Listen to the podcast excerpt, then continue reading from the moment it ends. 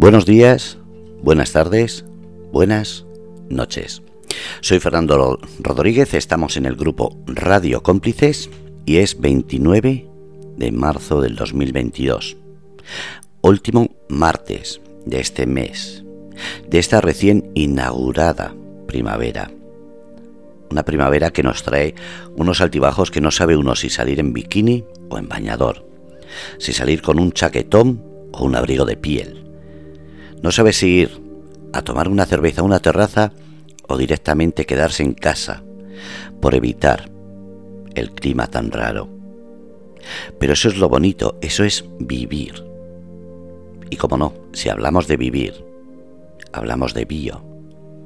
Y eso es lo que nos trae aquí. Biotardes con Yolanda, todos los martes a las 6 de la tarde, aquí, en Grupo Radio Cómplices. Y no habría Biotardes si no estuviera. Hola Yolanda, buenas tardes. Buenas tardes, ¿qué tal? Viviendo, que eso es mucho y muy bien, que siga así. Eso es mucho, eso es muy bien.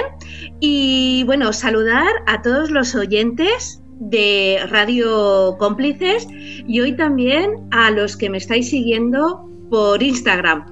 Estamos haciendo un pequeño experimento en el que la primera parte del programa Biotardes con Yolanda en Radio Cómplices van a poder también seguirnos por Instagram en yolanda.aromaterapia porque, bueno, había abandonado un poquito a mis seguidores de Explorando la Belleza Consciente y creo que, se lo debo, que al menos tengamos un ratito de este, de este programa de radio que es Biotardes con Yolanda, que como muy bien has dicho, pues vamos a hablar del mundo bio, vamos a hablar, hablamos de la vida, hablamos de situaciones y sobre todo uno de mis objetivos bueno, varios objetivos hay. Uno de ellos es el de desmitificar, quitar mitos. Eh, vamos a dejar esos estereotipos a un lado. Por el otro lado, dar ideas a personas, dar ideas sobre el mundo bio, sobre el vivir de otra manera diferente a quizás la convencional, ¿vale? O la que mucha gente es a la que está más, más acostumbrada. Eh, por supuesto, quiero que sea un programa en el que, como la vida, pues aprendamos a sonreír, tengamos este Kit Kat del mundo este que nos está rodeando, seamos protagonistas, demos claves y herramientas a ser protagonistas de nuestra propia vida. Que no juzguemos, sobre todo, que hablemos de lo que nos apetezca, de salud, de bienestar, de belleza, pero también de vinos, de cervezas, de sexo, de viajes, de disfrutar, mm, todo desde, desde el cariño. Así que, que bueno, desde ahí vamos a hacer este programa bio. Este programa bio que me hace muchísima ilusión porque tengo como invitada a una de las personas que yo siempre he dicho, mm, le debo mucho porque fue una de las personas que me empujó, que me dijo, ahora es tu momento, ahora tienes que, te toca a ti y ahora tienes que empezar a transmitir todo eso que, que tú sabes, todo eso que tú has vivido, todo eso que tú has aprendido. Eh, ella es Rosana Ferre, es, mi, es la directora de la escuela Quireo, fue mi profesora de naturopatía y hoy pues es esa persona que, que, como ella dice, ¿no? Todo lo que tú me propongas voy a decir si quiero. ¿Por qué? Porque bueno, pues Quireo, eh, aunque yo no sea la directora, soy formadora de allí y bueno, y es mi, como mi punto de referencia. La otra invitada es Begoña Sánchez. Begoña Sánchez la tenemos ahora mismo en África. Begoña Sánchez es una de las grandes, por no decir la mejor especialista en aceites vegetales de España. Es una gran especialista de aceites vegetales, de aceites esenciales. Es compañera y vamos a desmitificar una cosa. Muchos podrían incluso eh, incluso considerarnos que somos competencia. Y sin embargo, para nosotras somos compañeras, compartimos, ella es especialista en un terreno, yo soy en otro, y nos complementamos, compartimos y por supuesto nos admiramos mutuamente la una a la otra. Y, bueno, esto de llevar bufanda no es bufanda, es un suéter de cuello alto. Es que por el chat de Radio Cómplices también me están haciendo comentarios, no solo los que estáis en directo en Instagram, sino por el chat de Radio Cómplices también me están haciendo comentarios. Y compañeros habituales de Radio Cómplices que no me habían visto cara a cara, me dicen que por qué llevo bufanda. Pues J, no es bufanda, es un suéter de cuello alto y precisamente lo he puesto para desmitificar una cosa, porque siempre me dicen que soy muy calurosa y que en pleno invierno pues, pues llevo tirantes, ¿no? Y de hecho debajo llevo el tirante porque quizás me asfixie un poco de calor, pero para que vean que soy humana y que yo en invierno también tengo frío y me, y me abrigo. Simplemente por eso, para seguir desmitificando cosas. Así que, Fernando, ¿qué te parece si empiezo con la introducción y empiezo a desmitificar algunos conceptos? Deseando, porque siempre que vienes nos enseñas algo cada día distinto. Y hoy por Instagram se te está viendo muy bien, se te está oyendo perfectamente y esperemos que el sonido del grupo Radio Cómplices salga adelante. Si no, tienes un truco. Cuando no se oiga eh, el sonido, puedes poner el móvil el sonido de la tablet al móvil directo para que se escuche la conversación. Lo digo porque a veces eh, no se oye a través del Instagram y es porque no tiene el directo el sonido. Entonces puedes colocar a través de la tablet el sonido y se oiría perfectamente. Fantástico. Pues bueno, hoy es un experimento, así que vamos a ver. Eh, ¿De qué vamos a hablar hoy? Pues vamos a desmitificar una cosa que es eh, la medicina. ¿Y a qué me refiero a, desmitificar la medicina? A que en esta vida estamos acostumbrados a que las cosas son blancas o negras. Y parece que si optas por la medicina natural, si optas por otro tipo de medicina diferente eh, a, la, convencional, a la medicina alopática, parece que ya todo tiene que ser a través de esa medicina y que ya es preciso que sigas determinados patrones. ¿Vale? Eh, ¿Por qué vamos a desmitificar eso? Porque la medicina, para mí, es medicina, ¿vale? Me da igual la medicina alopática, me da igual la medicina natural, como hablaremos con, con Rosana, los padres de la medicina son Avicena e Hipócrates. Avicena fue el que mejoró el uso del alambique, por lo tanto es uno de los padres de la medicina, se estudia en la carrera de medicina y, desde ahí son los orígenes de toda medicina yo tampoco me gusta el concepto de medicina complementaria, porque no creo que una se complemente a la otra, sino que simplemente eh, una es necesaria en unas situaciones y otra es buena en otras situaciones, pero no tenemos que estar en esa guerra ni en esa lucha de que una cosa o la otra. Sí que es cierto que también eh, para que esto sea así, necesitamos que detrás de la medicina natural, detrás de esa naturopatía, detrás de esa aromaterapia, detrás de ese quiromasaje, hayan personas profesionales que se toman la medicina y la salud de las personas de manera profesional, que nos la tomamos de manera científica, que no vendemos humo. O sea, mm, yo hay una cosa que odio mucho que es la de, no, es que el no sé qué te cura el cáncer. Mm, no juguemos con la salud de las personas. Yo puedo decir que te puedo ayudar a paliar esos efectos secundarios de la quimioterapia. Por ejemplo, que con la dieta yo te puedo ayudar a tener una vida más saludable, a que tus células estén más fuertes, que hayan más antioxidantes. Pero si ni los médicos te pueden decir que el cáncer se cura, ¿cómo cualquier otra persona que se dedique a cualquier otro tipo de terapia te puede decir eso, ¿vale? Entonces, eh, no demonicemos las terapias, sino a los profesionales, ¿vale? Bueno, a los que se llaman profesionales que, utilizan estas herramientas mm, de manera pues un poco a la virulé, ¿vale? Después vamos a entrar un poquito también con, con el tema.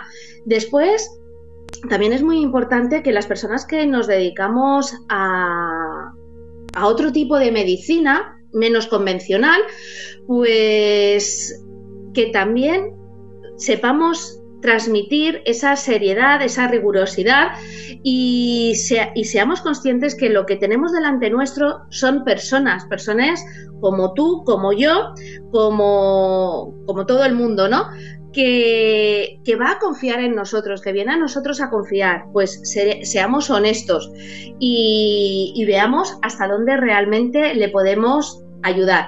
Entonces, en este programa vamos a hablar de diferentes herramientas, vamos a ver cómo nos podemos ayudar con unas u otras. Vamos a hablar también de una cosa que es la formación. Eh, creo que ya lo he dicho en algún momento, yo soy aromatóloga y experta en biocosmética y sobre todo soy formadora. Un día dije que quería transmitir la aromaterapia al mundo.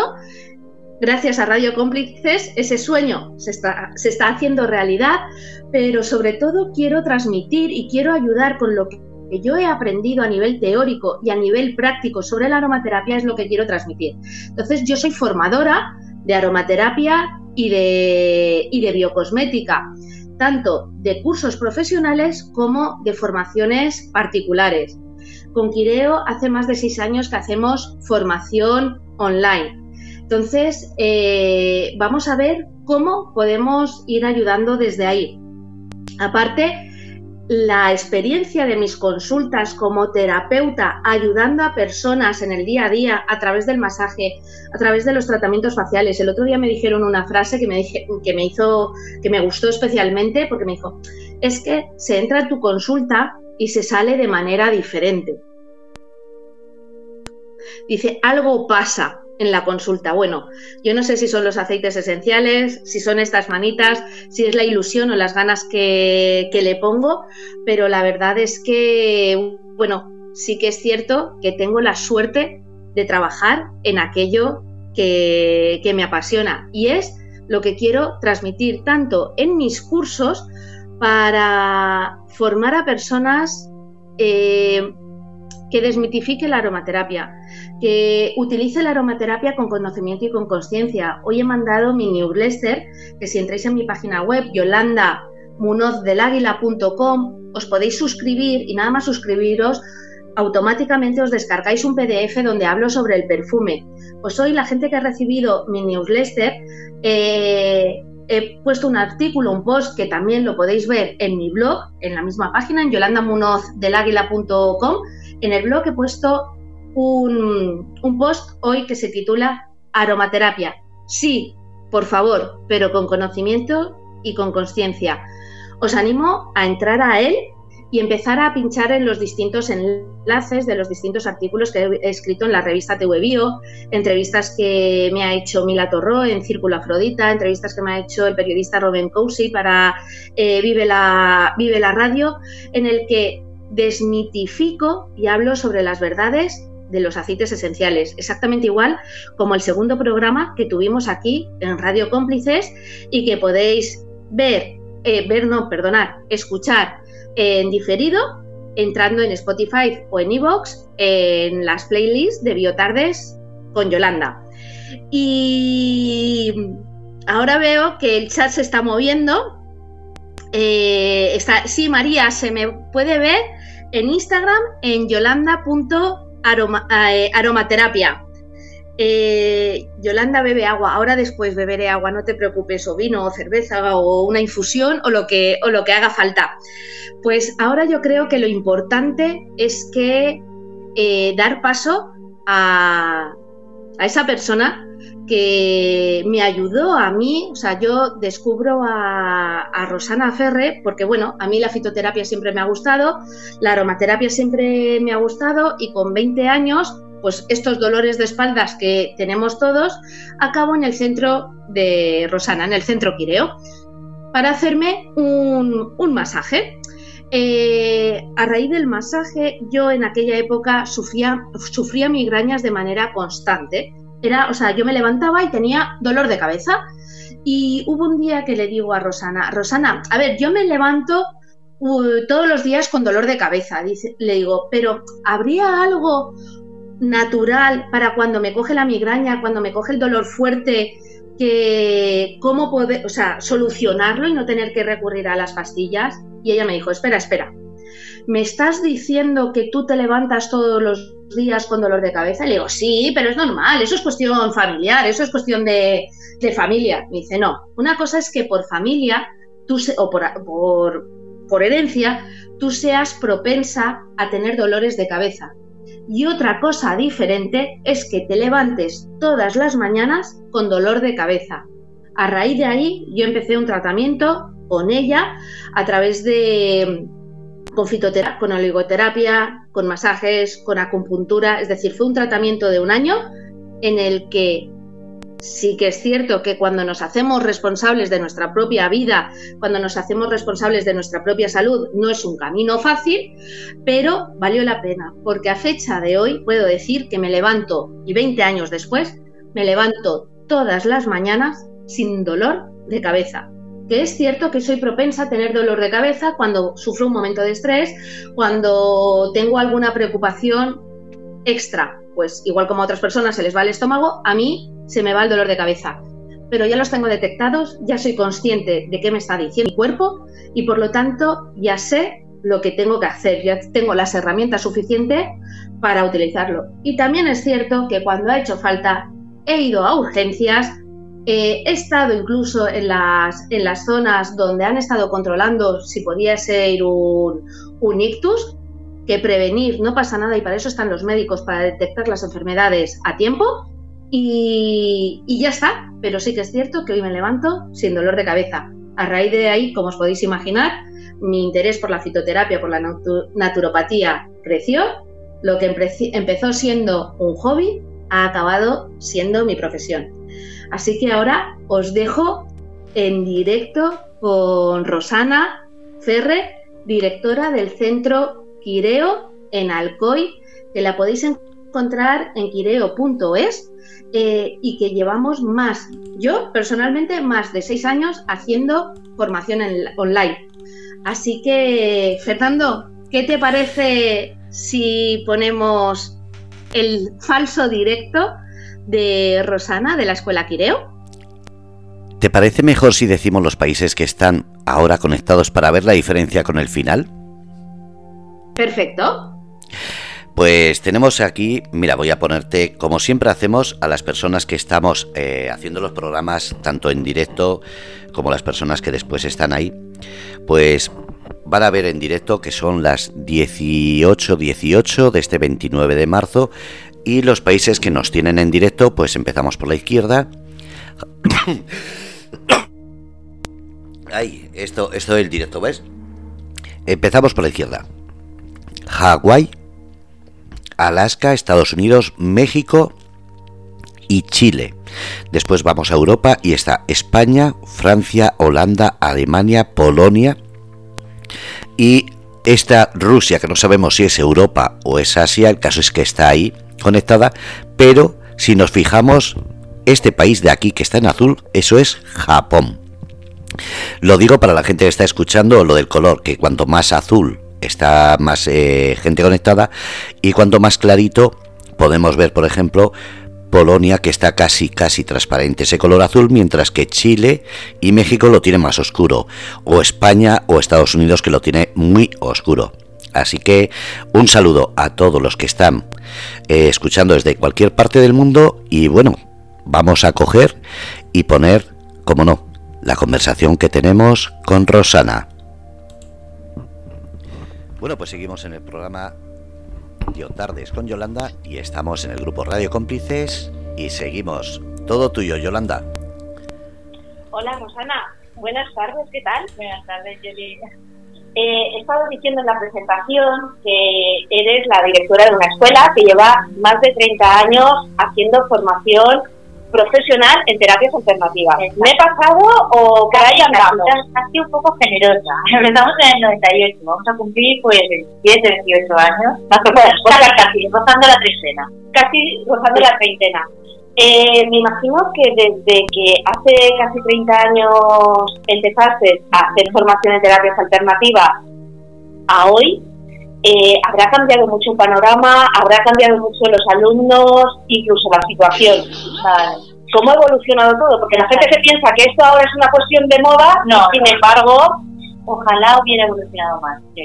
A nivel legal, vamos a empezar por las leyes y por tal, estamos igual que estábamos cuando yo empecé cuando yo empecé, mi profesor, me acuerdo que me decía, Rosana, tranquila, que esto de las terapias alternativas se va a legalizar dentro de nada, en Europa ya está, en Francia un naturópata te lo paga la seguridad social, en Alemania también. Tú tranquila como estamos en Europa no puede tardar mucho a llegar a España. Y 30 años después seguimos exactamente igual, seguimos siendo alternativos. Sí que es verdad que a mí me gusta mucho explicarle a la gente que que seamos alternativos o que seamos escuelas privadas no quiere decir que seamos ilegales. Cuidado, que la gente aquí se confunde, ¿vale? Nosotros lo que no lo que no hay en España es una escuela oficial, ¿vale? No hay una universidad pública ni un módulo mm, eh, público donde tú puedas estudiar quiromasaje, acupuntura, naturopatía, aromaterapia, ni nada de eso. Pero sí que hay muchas escuelas privadas, ¿vale? Eh, toda escuela privada te puede dar un diploma, ¿vale? Que está avalado por la escuela y en este caso, como nosotros, si perteneces a alguna federación, pues también por la federación, pero eh, no es una eh, no es un diploma, como tú me decías el otro día, firmado por el rey, ¿vale? Eh, ¿Esto quiere decir que sea ilegal? Absolutamente no. De hecho, nosotros nos damos de alta y Hacienda bien a cobrarnos el IVA. Luego, si somos buenos para pagar, somos buenos para trabajar, ¿vale? Y nosotros llevamos ya casi 30 años sacando alumnos y los alumnos que han querido trabajar están trabajando, ¿vale? Es decir, ese no es un problema. De hecho, hay muchas escuelas privadas con mucho renombre, de derecho, de medicina, de psicología, de enfermería, y son escuelas privadas como nosotros y dan su diploma. ¿Cuál es la diferencia? Yo siempre explico lo mismo que si yo llevo una escuela privada, por ejemplo, de inglés, ¿vale? Yo a final de curso a mis alumnos lo llevo a la escuela oficial de idioma, escuela de inglés buena, la que sus alumnos aprueban, escuela de inglés mala, la que sus alumnos no. Claro, normalmente las privadas se preocupan mucho por dar un nivel de formación muy alto, porque ¿para qué vas a pagar una cosa que la puedes tener gratis? Tienes que ofrecer algo distinto y lo que ofreces normalmente formación de nivel más elevada de osteopatía, de quiromasaje, de aromaterapia, de acupuntura, de osteopatía, pero no podemos llevar a nuestros alumnos a ninguna universidad estatal o no podemos comparar nuestros temarios con una formación estatal porque no la ¿vale? Entonces, por ejemplo, esto que leemos muchas veces de título de naturopatía homologado por, vamos a ver qué es esto de homologado. Homologado quiere decir que tú has cogido el temario y las horas lectivas de un curso, lo has comparado con otro, normalmente con otro, pero explico, se da exactamente lo mismo, homologamos titulaciones, ¿vale? En España eso no se puede hacer porque no hay una universidad que tenga esta formación pública. Son todas privadas, ¿vale? Podemos encontrar en Madrid, en Barcelona, donde quieras, pero vamos a hacer todos privados. Eh, ¿Qué es lo que pasa cuando todas las escuelas son privadas? Bueno, que se puede competir de dos maneras. Eh, hay escuelas que competimos en calidad, pensamos que cuanto más calidad demos y mejor formados salgan nuestros alumnos, mejor profesionales serán. Y al final el boca a boca es el que manda y la clientela es la que manda. Y si el cliente está contento, vuelve. Nosotros decimos siempre que nuestra mejor publicidad son nuestros alumnos. Si nuestros alumnos tienen trabajo es porque son buenos y por tanto les preguntarán dónde han estudiado, ¿no? y por desgracia luego hay escuelas que compiten en cuanto a tiempo y dinero. Por ejemplo, eh, te pueden dar un título de kilometraje en dos fines de semana Claro, evidentemente tendrás un título que puede ser muy bonito, en un diseño muy bonito, colgado en la pared, ¿vale? Pero eh, seguramente el cliente cuando se levante de la camilla no va a volver, ¿no? Porque, claro, si has probado varios masajistas, la, la diferencia se nota enseguida, ¿vale? Entonces, lo único que pasa, o la única pega que tenemos realmente es esa, porque a la hora práctica, nosotros nuestros alumnos vienen, se forman, obtienen su diploma, se ponen a trabajar y no hay problema, es decir, no hay problema de que seamos privados o alternativos, ¿vale? nosotros tenemos nuestro epígrafe, vamos, eso sí, pagamos va a estar en el epígrafe de sanidad para que paguemos IVA y así les y de formación profesional. Exacto, así le salimos rentable al Estado, pero bueno, precisamente por eso yo leí, metiendo un poco de broma, pero seguro que nos van a prohibir, porque salimos muy rentables al Estado. Yo, de hecho, eh, cuando hubo aquel año que hubo tanta polémica con el tema de, no, es que las terapias alternativas se van a prohibir, bueno, que hubo una campaña ahí impresionante, a mí me preguntaron y yo dije, mira, no te voy a dar mi opinión como aromatóloga, te voy a dar mi opinión como asesora laboral. Como asesora laboral hay un epígrafe en Hacienda, bueno, uno no, hay varios epígrafes en Hacienda, uno, enseñanzas no regladas, donde entramos perfectamente los que somos formadores, otro epígrafe que es naturópatas, acupuntores, masajistas, incluso hay epígrafes de astrólogos. Por lo, ese no lo conocía yo. Sí, por lo tanto, si Hacienda estatal, desde el Ministerio de Hacienda, de Economía, eh, reconoce que pueden existir esas actividades como y como tú muy bien dices, vamos a tener que presentar nuestro modelo 130, nuestro modelo 303, declaración de renta y somos una empresa exactamente igual como cualquier otra o como cualquier otro autónomo, lógicamente no lo van a prohibir, porque si hoy a mí me prohíbe la naturopatía, vale, pues devuélveme todo lo que te he pagado durante todo este tiempo. No, además, dentro de la rama de sanidad somos los que más ingresamos al, al Estado, porque médicos no pagan IVA, eh, tampoco, pero los alternativos pagamos todo. Entonces, yo te digo, lo digo siempre, salimos muy rentables. Sí, sí, sí, sí, Yo estoy convencida. Eh, sí que es cierto que a mí, tú lo sabes, no me gusta hablar de terapias alternativas. Eso es verdad. Porque no es una cosa, no es una alternativa. O la otra. Es a mí me gusta mucho cuando hablamos de todo esto, de decir, vale, ¿quiénes son los padres de la medicina? Aristóteles e Hipócrates. Y Aristóteles e Hipócrates son de los que dieron la base y de hecho Aristóteles, eh, Avicena, perdona, Avicena e Hipócrates. Avicena fue el que mejoró el uso del alambique para la aromaterapia. Hipó bueno, eso me estoy contando desde mi campo. Hipócrates, de, el tema de los aceites vegetales. Rosana, ¿por qué hay esa discusión de medicina alternativa o eres naturópata o te, o, sea, o te vas a la naturopatía o te vas a la medicina convencional. ¿Por qué esa lucha no, no debería estar. De hecho, eh, somos complementarios y deberíamos ser complementarios. Y esa, mm, igual me tiro piedras sobre mi tejado, ¿no? Y yo siempre he dicho que el día que el sistema de sanidad mejore y el médico de cabecera realmente pueda trabajar bien, no digo que trabajen mal, digo que los pobres no pueden trabajar bien cuando tienes una lista de espera de 200 personas en una mañana, ¿vale? Pues igual muchos terapeutas alternativos no hacen falta, ¿vale? Eh, la naturopatía, que es, es el campo mío, ¿vale? Yo no quiero pegar, pecar de, egocéntrica, ¿no? O de decir que lo mío es lo mejor, pero sí que es verdad que creo que es eh, el estudio básico, no que, no que deberíamos aprender luego del cole, sino que debería aprenderse en el cole. Es decir, es lo básico que deberíamos saber todos. La naturopatía, como tú bien dices, seguimos leyendo y seguimos inspirándonos en Hipócrates, que dijo que somos lo que comemos, lo que bebemos, lo que pensamos, lo que soñamos, lo que suspiramos. Es decir, realmente cuando decimos que somos mente, cuerpo, alma, espíritu, emociones, estamos diciendo todo, ¿vale? Entonces en naturopatía empezamos por estudiar el cuerpo, cómo es, cómo funciona, pero estudiamos también las enfermedades para entender un poco cuando nuestro cuerpo trabaja mal porque y no nos enseñamos tanto a tratar las enfermedades como a mejorar nuestro estado de salud. Por eso muchas veces nos dicen, no, es que vosotros sois preventivos. Bueno, preventivos y, y activos cuando hace falta. Pero sí que es verdad que no te preocupas tanto por tratar la enfermedad, sino por tratar la salud, es decir, preocuparte de que, eh, de que tu cuerpo o el cliente al que estés tratando esté cada vez más sano, pero a todos los niveles, físico, emocional, mental. Entonces, claro, mi sistema educativo genial, ¿cuál sería? Que los niños lo primero que se les enseñará es cómo es su cuerpo, pero cuerpo físico, emocional, mental, y cómo tratarlo y cuidarlo. Y desde primera hora tendrían que saber comer bien, cuando tienes dos mocos, saber qué plata te puedes tomar, ¿vale? Y aligeraríamos muchísimo las listas de espera de la seguridad social, ¿vale? Enseñarlos a meditar, a hacer técnicas de relajación, a gestionar sus emociones, ¿vale? Es decir, si no te conoces bien tú, ¿qué más te da la historia, la matemática, la geografía. Es decir, estamos estudiando cosas chulísimas, ¿vale? Yo nunca seré latín, no, el latín no sirve para nada, no, yo estudié latín y me encantó el latín, ¿vale? Es decir, todo sirve para todo, pero vamos a partir del individuo. Cuando ese niño se conoce y se sabe cuidar y sabe alimentar su cuerpo bien y sabe gestionar sus emociones y sabe todo, entonces le enseñas su pueblo. Y luego le enseñas su comarca y luego le enseñas el mundo entero. ¿Vale? Pero, pero deberíamos partir por nosotros. Eso no se hace Y luego tenemos una sociedad de adultos enfermos, enfermos a nivel físico porque no saben comer bien y el colesterol todavía lo estamos tratando con pastillas, con todo el respeto del mundo a todo el mundo que quiera tratárselo con pastillas, pero deberíamos intentar primero tratarlo con dieta y buenos hábitos, sería lo lógico, ¿vale?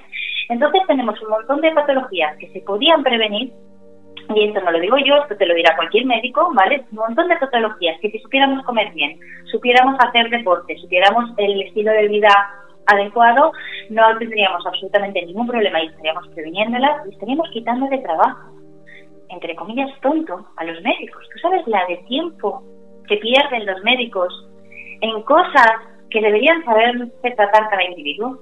Te digo más, hace solo dos o tres generaciones nuestras abuelas todo esto lo sabían.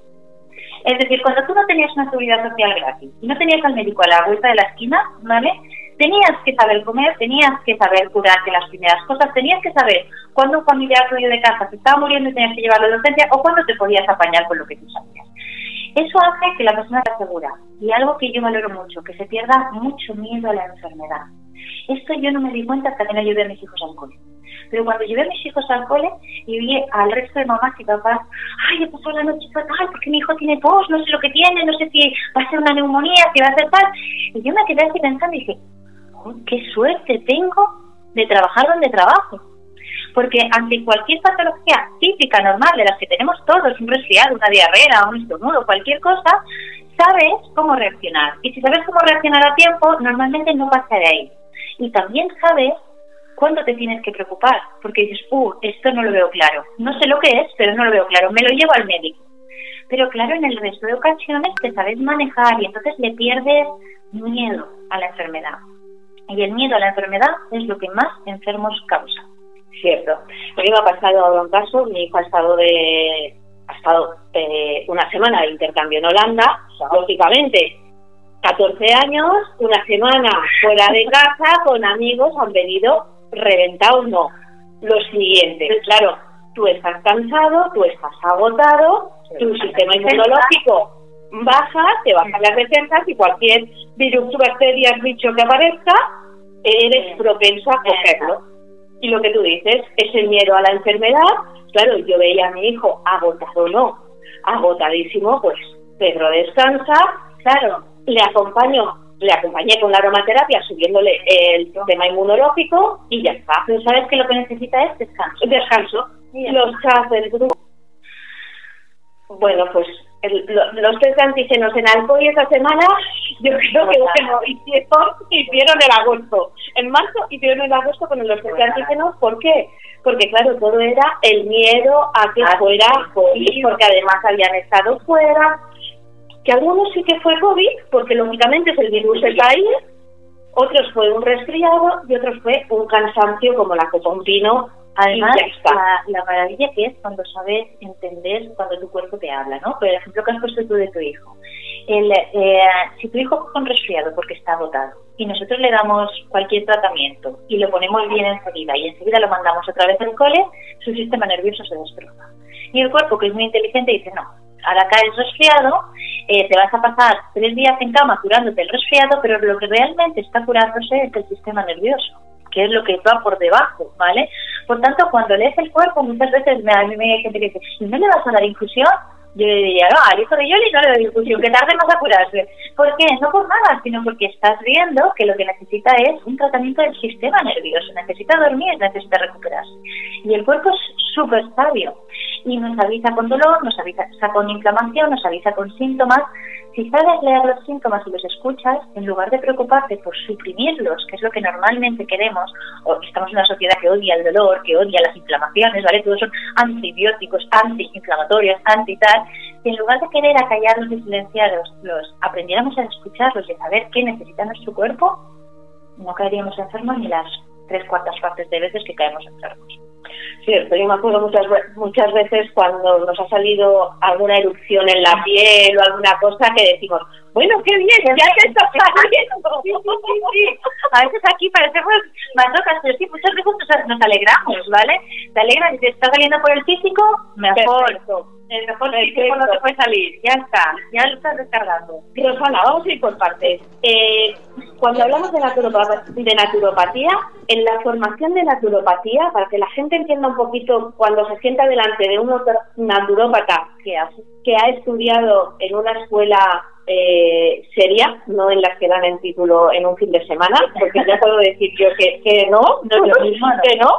Eh, ¿Qué se estudia o cuál es el temario que tenemos en el, en el curso de naturopatía, que para empezar son dos años lectivos? Tres años. Tres años, tres años. Sí, mira, eh, nuestro curso está, eh, son tres años. El primer año, diríamos, es el, yo le llamo el más teórico, hay que pasar por ahí, ¿vale? Es donde metemos la anatomía, hay que conocer bien nuestro cuerpo para entender cómo funciona. Conocemos también un poco los principios de la naturopatía, lo que es nuestra filosofía, nuestra manera de entender la enfermedad, la salud y todo estudiamos la dietética, partimos de cero, de gastos de carbono, proteínas y lípidos, hasta saber hacer dietas personalizadas según la edad, según si la persona está embarazada, si de la tercera edad, según el trabajo que haga, todo. Y la fitoterapia, que es una de nuestras herramientas principales, ¿vale? Pero no solo la fitoterapia para tratar patologías, sino la fitoterapia para usarla en casa, para hacerte jabones, para hacerte champús, para hacerte jarabes, para hacerte todo lo que puedas utilizar, ¿vale? Cuando ya tenemos un poco la parte física tratada, eh, pasamos al segundo curso. Y el segundo yo es todo emocional. El segundo es una pasada, porque el segundo realmente lo que hacemos es terapia. Es decir, lo primero que hacemos es tratarnos a nosotros. Ahí tenemos la somatología de las enfermedades. Cada enfermedad, qué trasfondo puede tener a nivel emocional, qué puede estar intentando comunicarnos a nuestro cuerpo. Vemos eh, tratamientos típicamente naturales como la hidroterapia, la terapia, metemos también la terapia, ¿vale? Y todo lo que puede ayudar. Eh, luego metemos toda la parte de flores de y la parte psicológica, ¿vale? Es decir, una parte muy importante de nuestras consultas es ver qué hay detrás de la enfermedad, ¿vale? Y, de, y tratar a la persona, como te decía antes, a todos los niveles. Yo puedo objetivamente parecer sana porque todas mis analíticas salen bien, ¿vale? Y en cambio sentirme mal, sentirme sin vitalidad, sentirme sin fuerzas o sentirme una desgraciada, ¿vale? Y eso también es un desequilibrio que hay que tratar. Entonces, si la parte emocional no la arrancamos, no la removemos, la física no vamos a poder llegar a ella. En este segundo curso vemos también coach, vemos PNL y vemos escucha activa, porque son tres herramientas básicas de un terapeuta para poder motivar a sus pacientes, ¿no? Es decir, ¿qué es lo que más cuesta en consulta? Que el cliente te haga tratamiento. O sea, la consulta es fácil, pero que luego ese cliente te cambie la manera de comer, te haga las infusiones o te evite todos los días es lo difícil. Entonces tienes que transmitir en la consulta esa fuerza, ese coat, esa motivación para que luego realmente lo hagan. Cuando ya sabemos el físico cómo funciona y el emocional cómo funciona, nos metemos en tercero a lo que son. Entonces ahí estudiamos todas las patologías, las que podemos tratar, cuando hay que derivar al médico, cuando nosotros estamos en segundo plano del médico, ¿vale? Cuando son patologías más leves, que si no se complican con cosas naturales se pueden tratar, ¿vale? Y entonces explicamos cómo tratarlos a todos los niveles, emocional, físico, dietética. De hecho, los alumnos hacen un trabajo ahí espectacular, ¿vale? A mí me entregan unas tesis a final de curso brutales porque de cada patología ellos escriben todo lo que sería el protocolo de tratamiento, ¿vale? Luego, los protocolos no sirven para nada, como les suelo decir yo, ¿no? Porque luego cada paciente es distinto y cada caso es individual y diferente, pero al menos a ti te da la seguridad de decir, bueno, sé por dónde tirar, ¿no? Tengo el croquis, el esquema básico de dónde partir.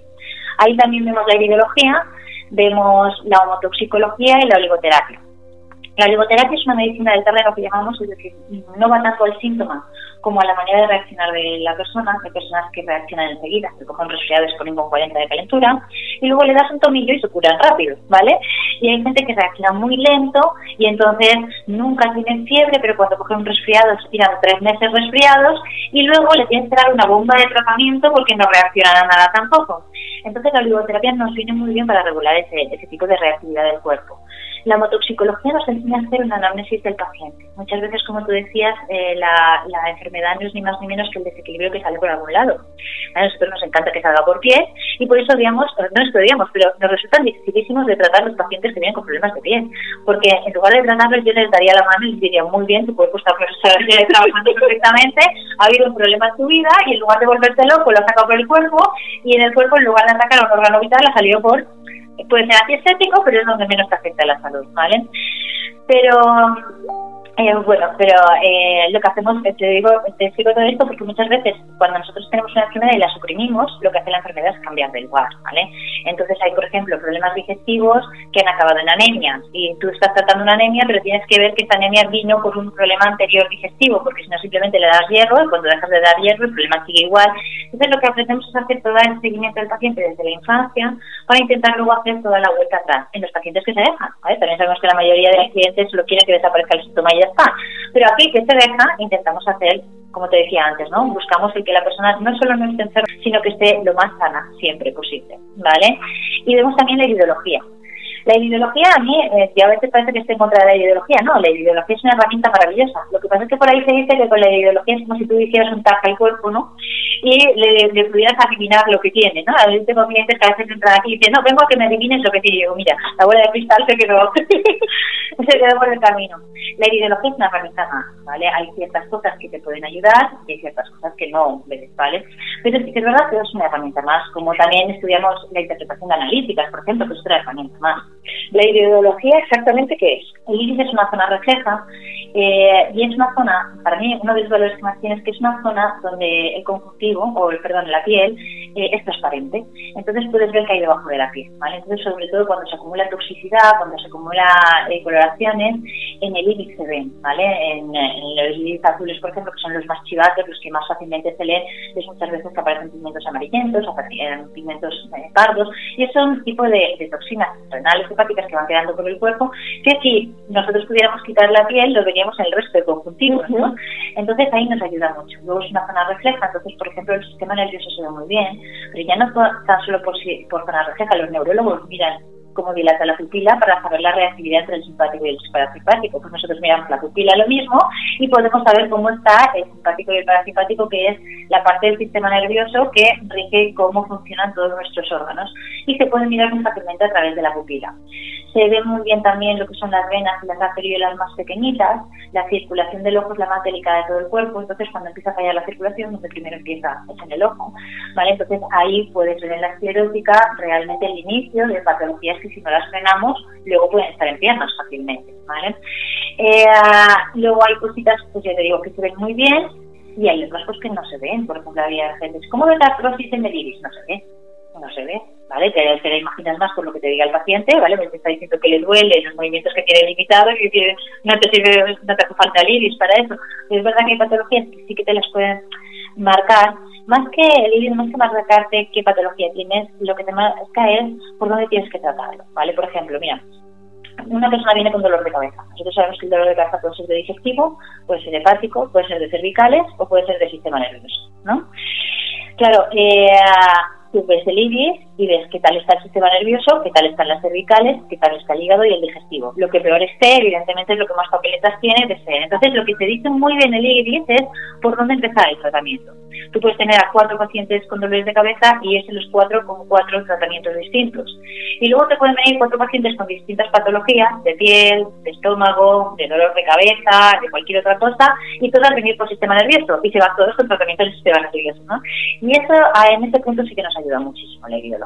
¿Vale? Más ahí al enfocar el de dónde viene o lo que puede haber eh, estar causando la patología por detrás, que lo que sería el adivíname qué tengo, ¿vale? Entonces, el curso de naturopatía serían los tres cursos que, digamos, después de hacer esa tesis, todos los exámenes, que los exámenes puedo dar fe que no se te pasa un músculo ni para atrás. voy a contar la anécdota de derecho. Yo he estudiado naturopatía con Rosana, he hecho, sí que he hecho los exámenes de dietética y nutrición, este título sí que lo tengo, el de fitoterapia también, pero no he llegado a tener el de naturopatía porque cuando me enfrentaba al examen de anatomía, era, y ahora me tengo que estudiar todos los nombres. Además, Rosana era muy graciosa porque me decía, a ver, ¿me quieres decir que tú has estudiado Derecho Romano y no eres capaz de estudiar anatomía?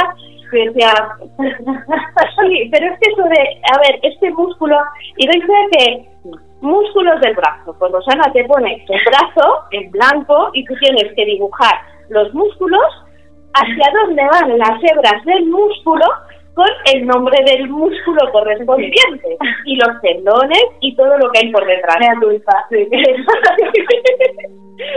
por eso yo no tengo el título de la naturopatía. ¿vale? Porque a mí sí que me gusta saber cómo funciona, pero yo lo de los nombres me superó. Sí. Y no era el momento. No era el momento. No era, no era el momento. Entonces, eh, claro, eso yo cuando veo título de naturopatía en un fin de semana, Evidentemente. evidentemente, Mira, yo por lo que me decías antes, ¿no? ¿Y dónde está la diferencia entre medicina y naturopatía? No la hay realmente, es decir, deberíamos estar trabajando juntos, que sería lo ideal, ¿vale? Y yo siempre les lo que les digo a mis, a mis alumnos, de hecho, a ver, mis clases se graban y hay un montón de vídeos donde aparece, y parece, yo parezco más la defensora de los médicos, ¿no? Porque sabes que normalmente los alumnos que se apuntan parece que van contra la medicina y yo, ¿pero dónde vais? O sea, si no estamos reñidos, si, si cuando un médico te dice esto, es porque es así, hay que hacerle caso, ¿vale? Muchas veces nos toca también hacer un, un oye, posicionarnos, ¿no? Porque, eh, a ver, seríamos absurdos si quisiéramos ir en contra de la medicina, la medicina es la que salva vidas, por Dios, o sea, yo cuando, cuando tenga que operarme, Dios me ascienda a la seguridad social, por Dios, o sea, dices, no, no vamos en contra, nuestro peor enemigo nunca jamás han sido los médicos, ni la medicina, nuestro peor enemigo ha sido los naturópatas que trabajan mal, esos son nuestros peores enemigos. Porque tú vas a un médico de digestivo y no te lo aciertas y no dices que la medicina falla. Dices, este médico no me ha gustado, me voy a probar a otro. Pero tú vas con un naturópata con un problema de digestivo, el naturópata no te, no te ayuda o falla, ¿vale? Y tú no dices, este naturópata no me ha gustado, dices, la naturopatía es un camelo. Y nos metes a todos en el mismo saco y nos echas nuestra profesión por los suelos a todos. Entonces, nuestro peor enemigo realmente es la gente de nuestro gremio trabaja mal la gente que en nuestro gremio, que por desgracia la hay, pues que engaña o que intenta sacar el dinero o que intenta hacer, a mí es lo que más rabia me da porque eh, intenta hacer una profesión muy bonita y que podría ser maravillosa, le da un marketing y una publicidad que parece que seamos gente rara, esotérica, haciendo, yo qué sé, conjuros y brujería, ¿no? Y no es el caso. De hecho, yo creo que la medicina se separó precisamente para dejar bien claro que no eran conjuros y brujerías, ¿no? Y a nosotros nos dejaron en ese lado, pero realmente no tiene nada que ver. No tiene nada que ver. Como tú dices, estudiamos anatomía y la estudiamos, y la estudiamos a fondo, ¿vale? Y estudiamos todo. La patología, evidentemente, no la estudiamos a nivel de medicina, ojalá, ¿vale? Pero no. Pero sí que tienes un bagaje muy grande de todo lo que son las patologías y lo que te decía antes y lo que sí que tenemos clarísimo es cuándo te tienes que preocupar y cuándo no. ¿vale? Y lo que también, yo creo que lo más importante también de un buen naturópata es saber derivar al médico Por supuesto. cuando es Por supuesto. necesario. Y te digo una cosa, egoístamente, eso te da una tranquilidad. Sí, sí. Porque claro, yo muchas veces me pongo en la piel del pobre médico, ¿no? Cuando, cuando el médico no sabe qué hacer con un paciente, el pobre no puede derivar a ningún lado. Nosotros tenemos la parte fácil. Y es, si te puedo ayudar, te ayudo. Y si no, ¿Qué vas al te médico? derivo. Te derivo porque tengo un montón de profesionales que saben mucho más que yo, que están por encima de mí y que si tienes problemas psicológicos te puedo enviar a un buen psiquiatra, te puedo enviar a un buen neurólogo, te puedo enviar a un buen digestivo y tengo un montón de profesionales por encima de mí que te pueden ayudar, con lo cual no te sientes mal cuando te quedas corto con tus herramientas para poder ayudar a alguien, porque sabes que hay gente que va a poder ayudarla. Y eso de verdad te ayuda a trabajar con mucha tranquilidad, con mucha tranquilidad. Otro tema conflictivo es quiromasajistas y fisioterapeutas. En, en Quireo estudiamos quiromasaje. Aquí sí que la formación es de dos, Sí. de dos años. También se pasa por la misma anatomía Anatomía, que la- o peor de músculos peor. de la quiropatía. Sí, sí, totalmente. También fe de ello. Eh, ¿Qué diferencia hay entre un quiromasajista y un fisio?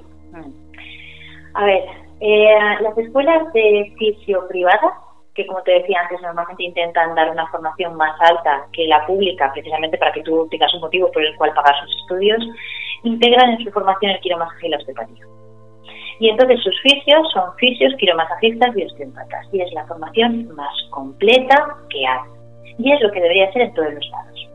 El quiro suele trabajar más manualmente, de manera pasiva. Así pues, el paciente está en la camilla, tiene la musculatura relajada y entonces tú puedes hacer muchas más eh, más técnicas, ¿vale? Porque la musculatura suya está en pasivo, con lo cual tú con tus manos puedes ayudar muchísimo para contracturas, para sobrecargas, tensiones, el típico problema de sobrecarga lumbar, sobrecarga dorsal, el masaje funciona de maravilla.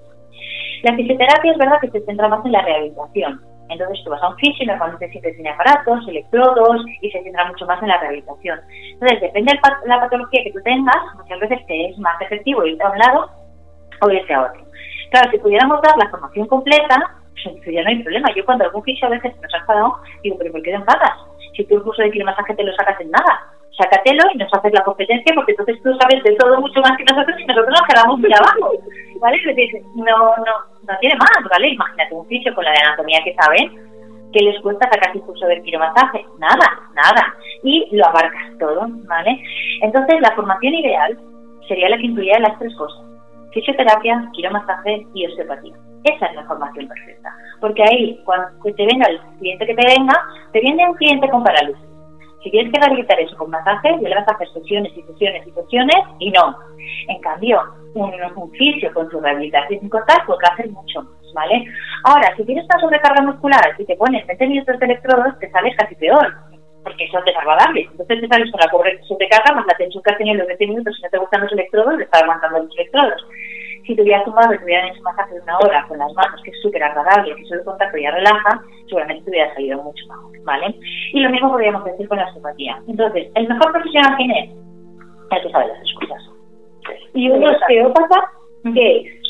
Un osteópata eh, trabaja mucho sobre la recolocación tanto de huesos, articulaciones, eh, pero también eh, visceral, ¿vale? Es decir, trabaja mucho la recolocación de la columna, por ejemplo, ¿vale? En su curso de osteopatía son tres años también, en uno es columna, todo, otro es extremidades, eh, por ejemplo, muchas veces los huesecitos del pie se pueden desencajar ligeramente, tú no te das cuenta, eh, pero empiezas a andar mal, pero no te das cuenta, pero eh, luego al cabo del tiempo pues sufres mucho de lumbago, ¿vale? Y tú vas a tu masajista o a tu fisio que te hagan una sesión de, de lumbago porque te duele el lumbago, ¿vale? Unos que te revisaría de arriba abajo, se daría cuenta que los huesecitos del pie están mal alineados y que por eso andas mal y por eso te haces un masaje de lumbago, mejoras el lumbago, pero al mes vuelves a estar igual porque sigues andando mal. Entonces realmente sería el reajuste de todo. Es reajuste de, todo lo que son osteomuscular, ¿vale? Visceral, se hacen reajustes también de vísceras. Y luego eh, hay una parte de la osteopatía que es la sacral que es la parte que va más a la parte emocional y energética, que como decimos nosotros siempre es que todo va unido, ¿vale?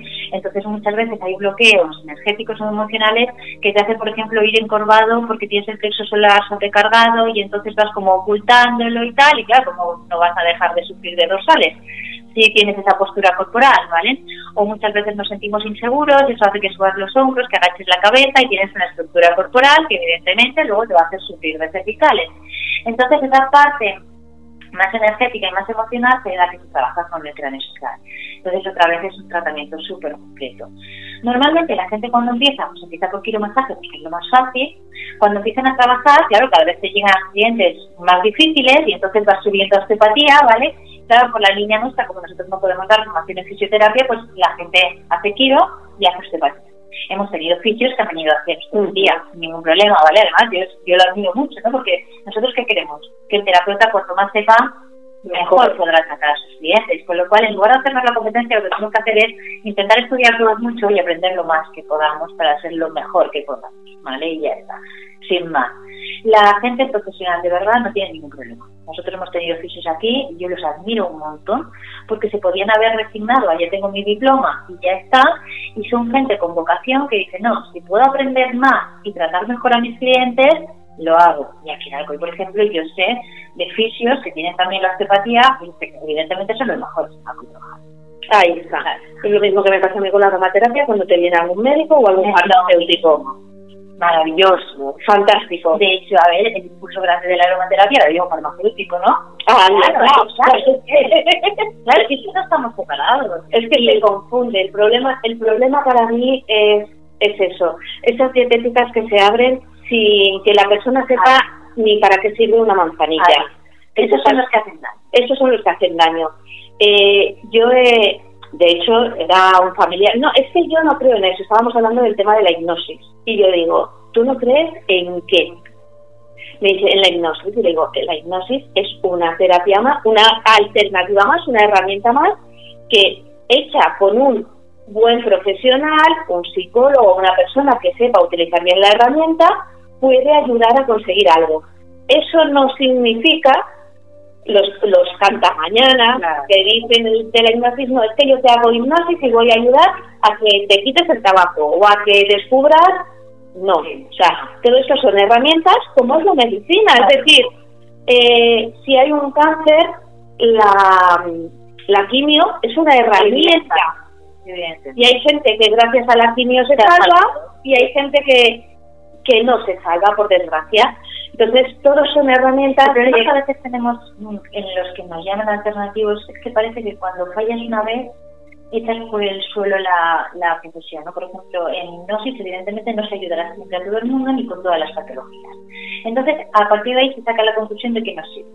Y como muy bien acabas de decir, en cualquier terapia no se puede ayudar a todos siempre y con todas las condiciones, eso nos gustaría, ¿vale? Entonces sí que es verdad que parece que se nos exige más, ¿no? Es decir, si no consigues mejorar la salud de todos tus clientes, es que eso no funciona. Y dices, jolín, ¿y quién hace eso? Pues también lo que debe ser Dios solo, porque no hay ningún terapeuta, pero ni médico ni no médico que pueda ayudar siempre a todos tus clientes, ojalá, que más querríamos todos, ¿no? Entonces, la diferencia viene a ser esa, que se nos exige que no fallemos nunca. Y eso, ojalá, pero pero en la, en la salud de una persona intervienen muchas cosas y muchas veces si los factores de alrededor no acompañan es muy difícil avanzar. Y eso lo, sabemos todos los que hemos hecho trabajos personales, ¿no? De repente estás intentando ayudar a los otros y te acuerdas de cuando has tenido que ayudarte a ti mismo y no siempre es fácil, no, no siempre es fácil, hay que tener un poquillo pues eso de, de paciencia y luego hay que quererlo de verdad. Y mucha gente realmente mm, a veces no quiere de verdad, porque es más cómodo seguir viviendo como vives que que cambiar y estar mejor. Pero bueno, eso es una lucha que tenemos todos los seres humanos con nosotros mismos. Ah, da, igual en que trabajes y da igual en lo que sea. Una cosa es, o sea, si tú quieres, es el primer paso para salir de una situación. Te costará más, te costará menos, o a lo mejor no se conseguirá, pero es el primer paso. Mm, y luego cuando queremos que la solución venga desde fuera, fuera no pues va a ser va a ser muy complicado. Exacto, ya puedes ser el mejor terapeuta de la línea que sea, que si esperas que él solo te saque sin hacer tú nada de tu parte, es muy complicado. Vaya, yo creo que la conclusión y lo que tenemos que transmitir a, a los oyentes es que no es estar unos en contra de otros, ya yo creo que ya es hora de que superemos eso. Además, eh, es que eh, como que la sociedad siempre tiende a separar ¿no? Izquierdas, derechas, del Madrid o del Barça, siempre están separando. ¿Quién inventó lo de separar? Sí, como decíamos antes, cuanto más sepamos y más unamos, mejor. Yo creo que una persona que se dedica al mundo de la salud y de verdad tiene vocación, lo que quiere es poder aprender de todo, de todo, de todo, para ser el mejor siempre. Efectivamente, entonces, bueno, una de las maneras de aprender, teniendo en cuenta eso, que Quireo lleva ya casi 30 años y por lo tanto mm, se ha comido todo lo que legalmente la sociedad ha dicho y ha dejado de, decir. y ha dejado de decir.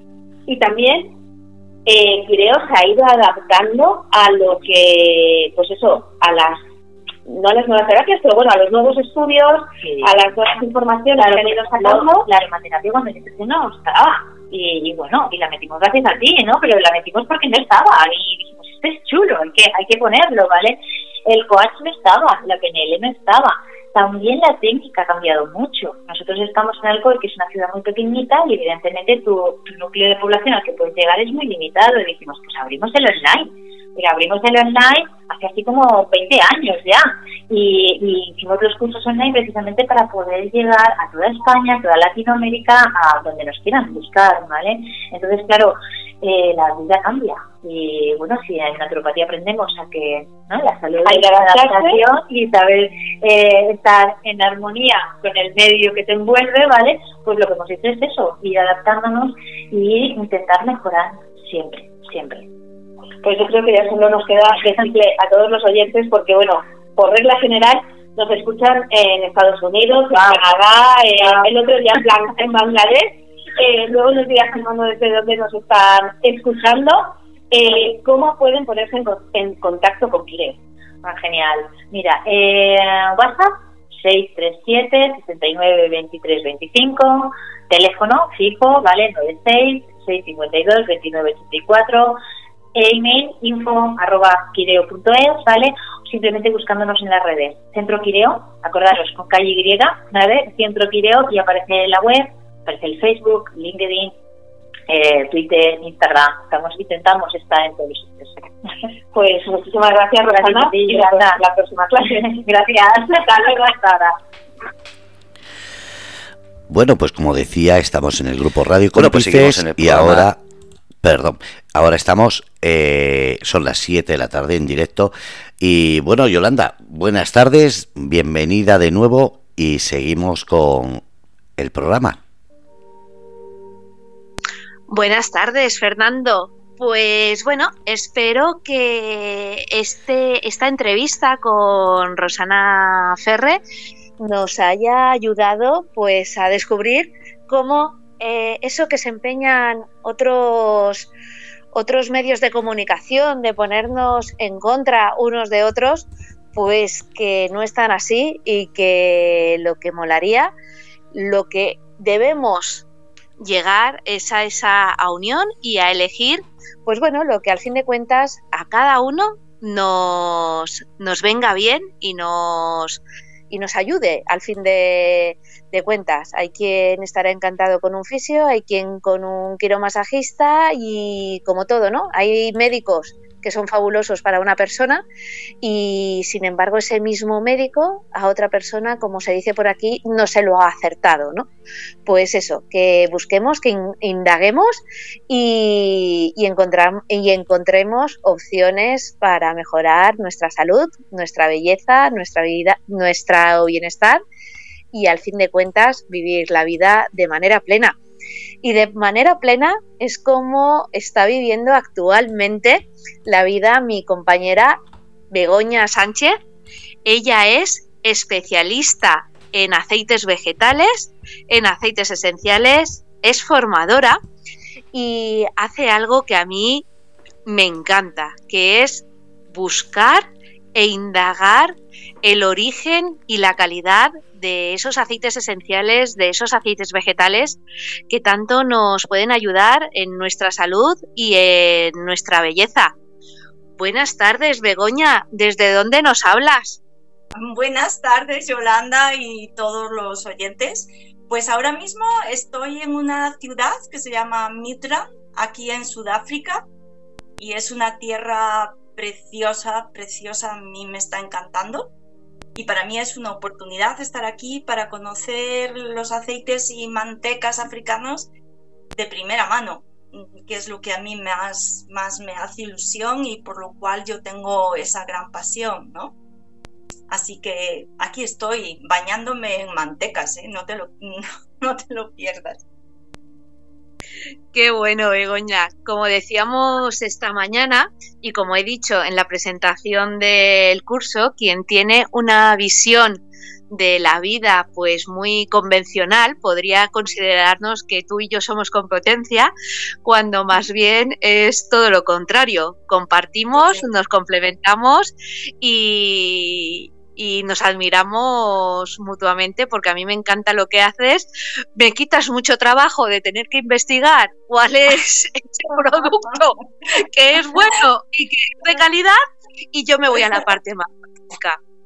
Sí, sí, yo recurro a ti cuando yo digo la práctica. ¿Qué haría Yolanda aquí? ¿Sabes? Así que yo encantada. Es una profesional a la cual admiro, ya lo sabes, eh, das una oportunidad tremenda a, todo el negocio español y no español dedicado al tema, con lo cual todos tenemos que estar agradecidos porque la verdad, desde donde estás, siempre estás ayudando a otros profesionales del sector y eso hoy en día se valora muchísimo o al menos yo lo valoro muchísimo. Muchísimas gracias, Begoña.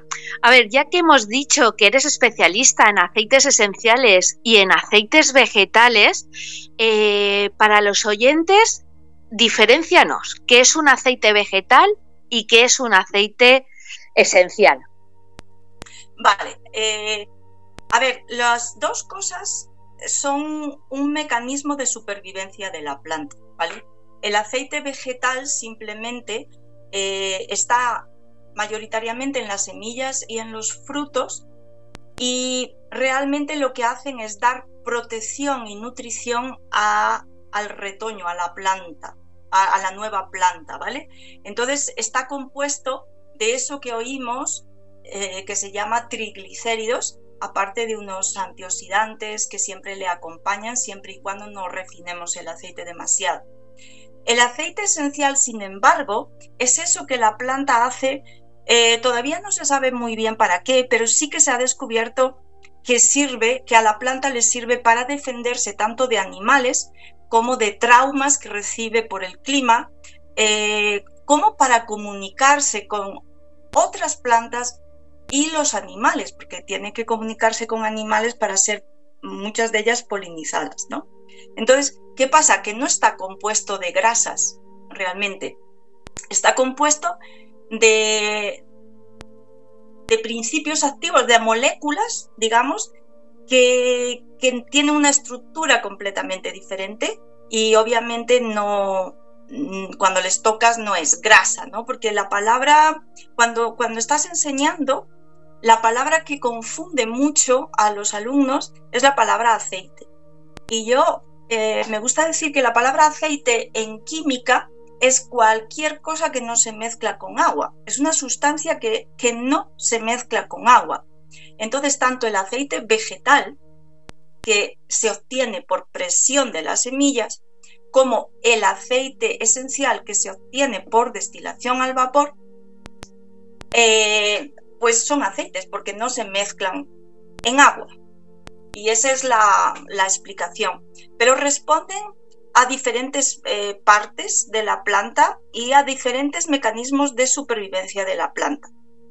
Y los dos entran dentro de lo que en, en, química o cuando nosotros estamos hablando y damos los cursos se conoce como metabolismo secundario. Es decir, una vez que la planta fabrica todo lo necesario para comer, es decir, su glucosa, luego esa descomposición de la glucosa va a dar lugar pues a lo que conocemos como mm, antioxidantes tipo betacarotenos, a, triglicéridos, a aceites esenciales, ¿vale? Y eso, y eso es lo que tienen en común, pero eh, también eso es lo que tienen de diferentes. Creo que he contestado a la pregunta. Has contestado perfectamente a la pregunta y ahora vamos a ir un paso más allá. Eh, yo siempre, para diferenciarlo de manera fácil, siempre digo que los aceites vegetales son alimento y que los aceites esenciales son medicamento. ¿Qué nos aportan al organismo de las personas cada uno de ellos? Vale, eh, sí que es cierto lo que acabas de decir. Un aceite esencial nunca tendrá vitaminas, nunca tendrá minerales, nunca tendrá antioxidantes como lo que, nosotros conocemos como antioxidantes, ¿vale? Pero sí que algunos de sus componentes eh, han, se ha descubierto que pueden funcionar pues contra buenos contra algún tipo de virus, contra algún tipo de bacteria, cada uno con lo suyo, ¿no? Eh, son buenos para algunos componentes para relajar el sistema nervioso, otros para llevar sangre al lugar, ¿no? Cuando tenemos un problema muscular. Entonces, hay estudios que demuestran la eficacia de esos componentes. Sin embargo, los aceites vegetales son nutrición, lo que se puede decir comida, lo que se puede decir algo que es muy necesario para el cuerpo, es muy necesario para el cuerpo. La gente odia las grasas en general por malentendidos, pero eh, las grasas desempeñan una función tremenda en el cuerpo. Eh, desde nutrir el cerebro, desde ayudar a todas las terminaciones nerviosas, desde a llevar o, ayudar al transporte de vitaminas liposolubles, eh, como la construcción del propio cuerpo, porque el cuerpo está formado de células. Y acompañando a esas grasas suelen ir lo que sí nosotros conocemos como antioxidantes que entrarían dentro de la alimentación, es decir, vitaminas como la vitamina E, eh, vitaminas incluso del grupo B, beta-carotenos, que son los, lo que luego dará lugar en el cuerpo a lo, que es la vitamina A, eh, tienen clorofilas, que son unos de los grandes antioxidantes de la naturaleza, otras grasas como escualeno, tienen mm, unas sustancias que sin ellos el cuerpo no podría sobrevivir e incluso el sistema nervioso no podría funcionar bien, ¿no? Entonces, eh, esto hay que entenderlo bien porque no hay que tenerle miedo a las grasas, hay que tenerle miedo a las grasas que conocemos como trans, pero no podemos tenerle miedo a aquello de lo cual se compone nuestro cuerpo, aquello que va a formar nuestras células y que el cuerpo lo necesita también como mucha reserva de energía. ¿Vale? Y eso es muy, muy importante hacer esa distinción. Uno cree que está eh, mejor sin grasas porque yo creo hay un malentendido devastador ahí en la calle y se cree que, que los aceites van a generar altos triglicéridos y se ha visto que, que no son los aceites vegetales eh, los causantes de que tú tengas triglicéridos cuando vas al médico. Es el, el croissancito que te comes en las mañanas o las tostaditas o el, plata, o el plato de pasta, que cuando nosotros abusamos de ese tipo de comida, obviamente se almacena en forma de grasa. Y eso, eso hay que entenderlo muy, muy, muy bien. Sí, porque por ejemplo aquí nos están preguntando que si al eliminar las grasas eliminamos el colesterol. Claro, es que las grasas vegetales no contienen ese colesterol que entre comillas es considerado colesterol malo. ¿Qué le contestaríamos al oyente? Yo le, le, contestaría que tiene que revisar los nuevos descubrimientos eh, del campo de medicina, ¿no? Primero tendría que saber cómo se forma la grasa en el cuerpo y esto ya no entra dentro de, lo que es mi tema, pero la grasa, la grasa se forma eh, cuando tu glucosa sube y cuando necesita el cuerpo fabricar la insulina. La insulina es la que transporta eh, esa glucosa a las células. Pero cuando tú le das demasiado azúcar, y demasiado azúcar no es azúcar blanco, sino es patata, pasta, todo aquello que es carbohidrato, cuando se lo das de más, la insulina, o sea, llega un momento en que las células ya tienen demasiado, entonces el resto se almacena en forma de grasa. ¿Vale? Entonces, esa es la formación realmente de la grasa. En cambio, si tú tomas grasa, el cuerpo no, no es que lo transforme en grasa, dependiendo de la grasa que tú tomes. Eh, por ejemplo, si te tomas bollería, pues obviamente ahí sí. Pero si no, el cuerpo lo va a usar, obviamente estamos hablando de dosis normales, ¿no? Uno echa un aceite vegetal en la ensalada, no echa un litro de aceite vegetal en una ensalada. En dosis normales, eh, los aceites vegetales eh, han demostrado capacidad antiinflamatoria, eh, incluso, por ejemplo, algunos componentes del aceite de oliva aceite de oliva virgen extra, pero de verdad, no adulterado ni, ni, de mala calidad, han demostrado propiedades, algunos componentes, posibles propiedades eh, anti, anticáncer. No quiero decir, quiero decir posibles, por eso son estudios que yo pues estoy leyendo ¿no? sobre los componentes, sobre estos componentes. Entonces, desde el campo médico se están estudiando Mm, estos antioxidantes que, acompañan a los ácidos grasos, a los triglicéridos en los aceites. Y, realmente, mm, por ejemplo, si tú buscas desinflamar con un aceite vegetal, puedes, puedes desinflamar con un aceite vegetal bastante. Por ejemplo, el aceite de tamano o, cicatrizar. Si, si cicatriza, es que aumenta la regeneración celular. O sea, no lo hace porque sí, lo hace por los componentes que tiene, ¿no?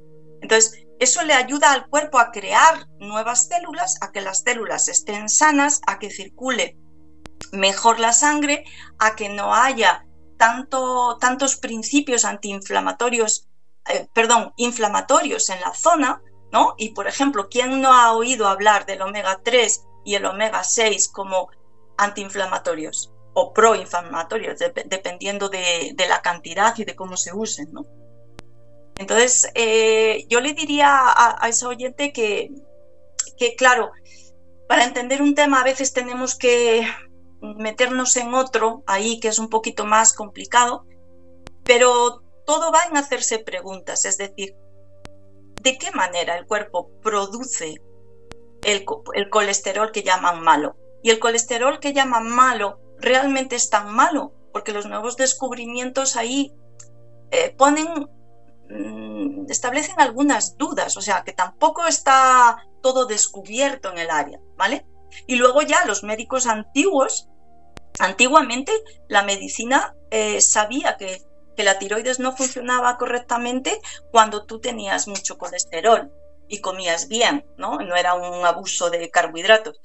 Eh, entonces, mm, ese tema se está revisando, no es mi campo, no quiero meterme ahí, pero sí que me pongo al día siempre que puedo en estos temas para poder explicarme cosas sobre los aceites vegetales en la piel. ¿Vale? que hay una de tus frases que yo me la copio nombrándote siempre, por supuesto, que es esa frase que a mí me encanta. Bueno, tienes dos que me gustan mucho. Una es la de existe cosmética sin aceites esenciales pero no sin aceites vegetales. Y es algo que, que, porque los aceites esenciales, como hoy quien haya recibido mi newsletter eh, ha podido leer o en el artículo que escribiré el otro día en TV Bio, los aceites esenciales, la aromaterapia se ha puesto de moda y cuando las cosas se ponen de moda, pues bueno, se hace, se hace un mal uso de, ello. Entonces, muchas veces pensamos en la cosmética hecha en casa y siempre los aceites esenciales. Y a los aceites vegetales me los llaman aceite base, cuando realmente es más importante en cosmética para nuestra piel, para nuestra belleza y siempre. Si me apuras, hasta para nuestras, para mantener nuestra salud. Bueno, si me apuras, no, sin apurarme, para mantener nuestra salud, los aceites vegetales que los aceites esenciales. Eh, ¿Vamos a desmitificar esa frase de aceite base? Sí, pues mira, me alegro mucho de que toques ese tema. Siempre, siempre se ha dicho que el aceite esencial es el alma de las plantas. Y yo no sé quién ha empezado con este tema, ¿no? Pero el alma de las plantas, bueno, tampoco quiero hacer una disertación, pero es, es química. Un alma nunca, nunca es química, ¿sabes? Eso para empezar. Pero no es el alma. Sin meternos en ese tema, te diría que el aceite esencial no es el alma de la cosmética el alma de, la cosmética, por utilizar una metáfora ¿no? de la palabra alma, el alma de la cosmética son los aceites vegetales. Tú no podrías hacer o formular una cosmética sin aceite vegetal. Incluso hasta la cosmética, si me apuras, hasta la cosmética convencional necesita de algún aceite vegetal. Entonces, eh, ¿Hasta qué, ¿Hasta qué punto puedes prescindir de los aceites esenciales? Puedes prescindir. Es que no hay nadie, o sea, tu cuerpo no va a sufrir por prescindir de los aceites esenciales, pero sí va a sufrir, y, e incluso tu piel, que es lo que es mi especialidad, es la piel, va a sufrir mucho si no le das los aceites vegetales. Entonces, eh, ¿qué es más importante? O sea, ¿qué me llevaría yo a una isla si solo puedo elegir a una isla desierta si solo puedo elegir aceites esenciales o aceites vegetales? Los vegetales son los que me van a proteger un poco del sol, son los que me van a alimentar, son los que van a reconstruir mi piel, etcétera, etcétera. Ahora, a mí me encantan los aceites esenciales, me encantan, me fascinan, me ayudan, me calman, pero obviamente si tengo que elegir tendría que elegir los vegetales, porque si no, ¿cómo sobreviviría mi piel y cómo sobreviviría mi salud? ¿no? Ahí está, aquí nos están nombrando el aceite de coco. Eh, por suerte o por desgracia, eh, hay cosas que se ponen de moda, como es el aceite de coco, y parece que el aceite de coco sirva para todo. Eh, pieles mm. grasas que dicen que aceites vegetales, yo no. Yo creo que el secreto, como todo, es el conocimiento y el elegir aquellos aceites vegetales que se adaptan a nuestra piel o que son los mejores para paliar ese posible problema que tengamos o demás, que de ahí debemos quitar del vocabulario esa palabra de aceite base, porque dependiendo el para qué, no todos los aceites vegetales me sirven, ¿no? Sí, sí, no todos los vegetales te sirven, dependiendo de qué vas a hacer, ¿no? ¿Qué es lo que persigues ahí? Eh, la palabra aceite base no necesariamente está mal si se entiende el concepto. ¿vale? Porque eh, sí que es cierto que digamos que lo más importante en aromaterapia, aromaterapia pura y dura, es el aceite esencial. Ese es el tema de la aromaterapia, aceite esencial, ¿vale? Eh, entonces, mm, ahí, como quieren tratar, como se quiere o queremos tratar todo con aceite esencial, pues le llamamos aceite portador o aceite base al aceite vegetal. Claro, yo como me, encanta la piel, el cuidado de la piel mm, y me gustan los aceites vegetales, pues yo estoy en aromaterapia porque mi especialidad también son aceites esenciales, pero claro, yo voy por un lado que, que se complementa mucho para tener un resultado final en la piel, ¿me entiendes? Si yo solo tengo los aceites esenciales, y no tengo los vegetales, yo no puedo eh, arreglar cierta piel, si se puede decir arreglar. ¿Me entiendes? Entonces, mm, si se entiende el concepto, es tú en aromaterapia quieres utilizar aceites esenciales. Básicamente es tu tema. Entonces necesitas dónde diluirlo para que la persona lo pueda usar. Vale. Pero eso no quita el hecho eso no, y le puedes llamar aceite base o aceite portador, pero eso no quita el hecho de que tú entiendas que el aceite vegetal es realmente lo principal en la cosmética, la cosmética natural y, también en la convencional hoy en día. ¿eh? Entonces, es, es, si nos falta ese activo, si nos falta ese activo, no tenemos cosmética. No la tenemos. Efectivamente, y incluso desde la aromaterapia, yo cuando nos ponemos a formular y hacer mezclas tanto a nivel, incluso a nivel interno, a nivel de elaboración de, de, algún producto, tanto para la piel como para esas cicatrices, esas candidiasis, etc, etc, es lo que digo. Mm, primero tienes que tener muy claro el objetivo y después elige los mejores aceites esenciales y los mm. mejores aceites vegetales para conseguir ese objetivo, porque todos los aceites vegetales, al no tener los mismos omegas, las mismas vitaminas, los mismos minerales, por lo tanto no tienen las mismas propiedades. Por lo tanto, si yo quiero hacer un macer, yo quiero hacer un, yo qué sé, un ungüento cicatrizante, pues a la hora de elaborar ese ungüento elige los mejores aceites vegetales que sean cicatrizantes y los mejores aceites esenciales que sean cicatrizantes. Sí, sí, sí, o que se apoyen el uno al otro. Efectivamente. De alguna manera. Exactamente. Efectivamente. Sí, a ver, a mí, si me permites, también me gustaría decir aquí, eh, cuando hablabas del aceite de coco, claro, el enfoque que la persona neófita eh, neófita significa que entra por primera vez en esta área, en este campo, que es nuevo en ese campo, ¿no?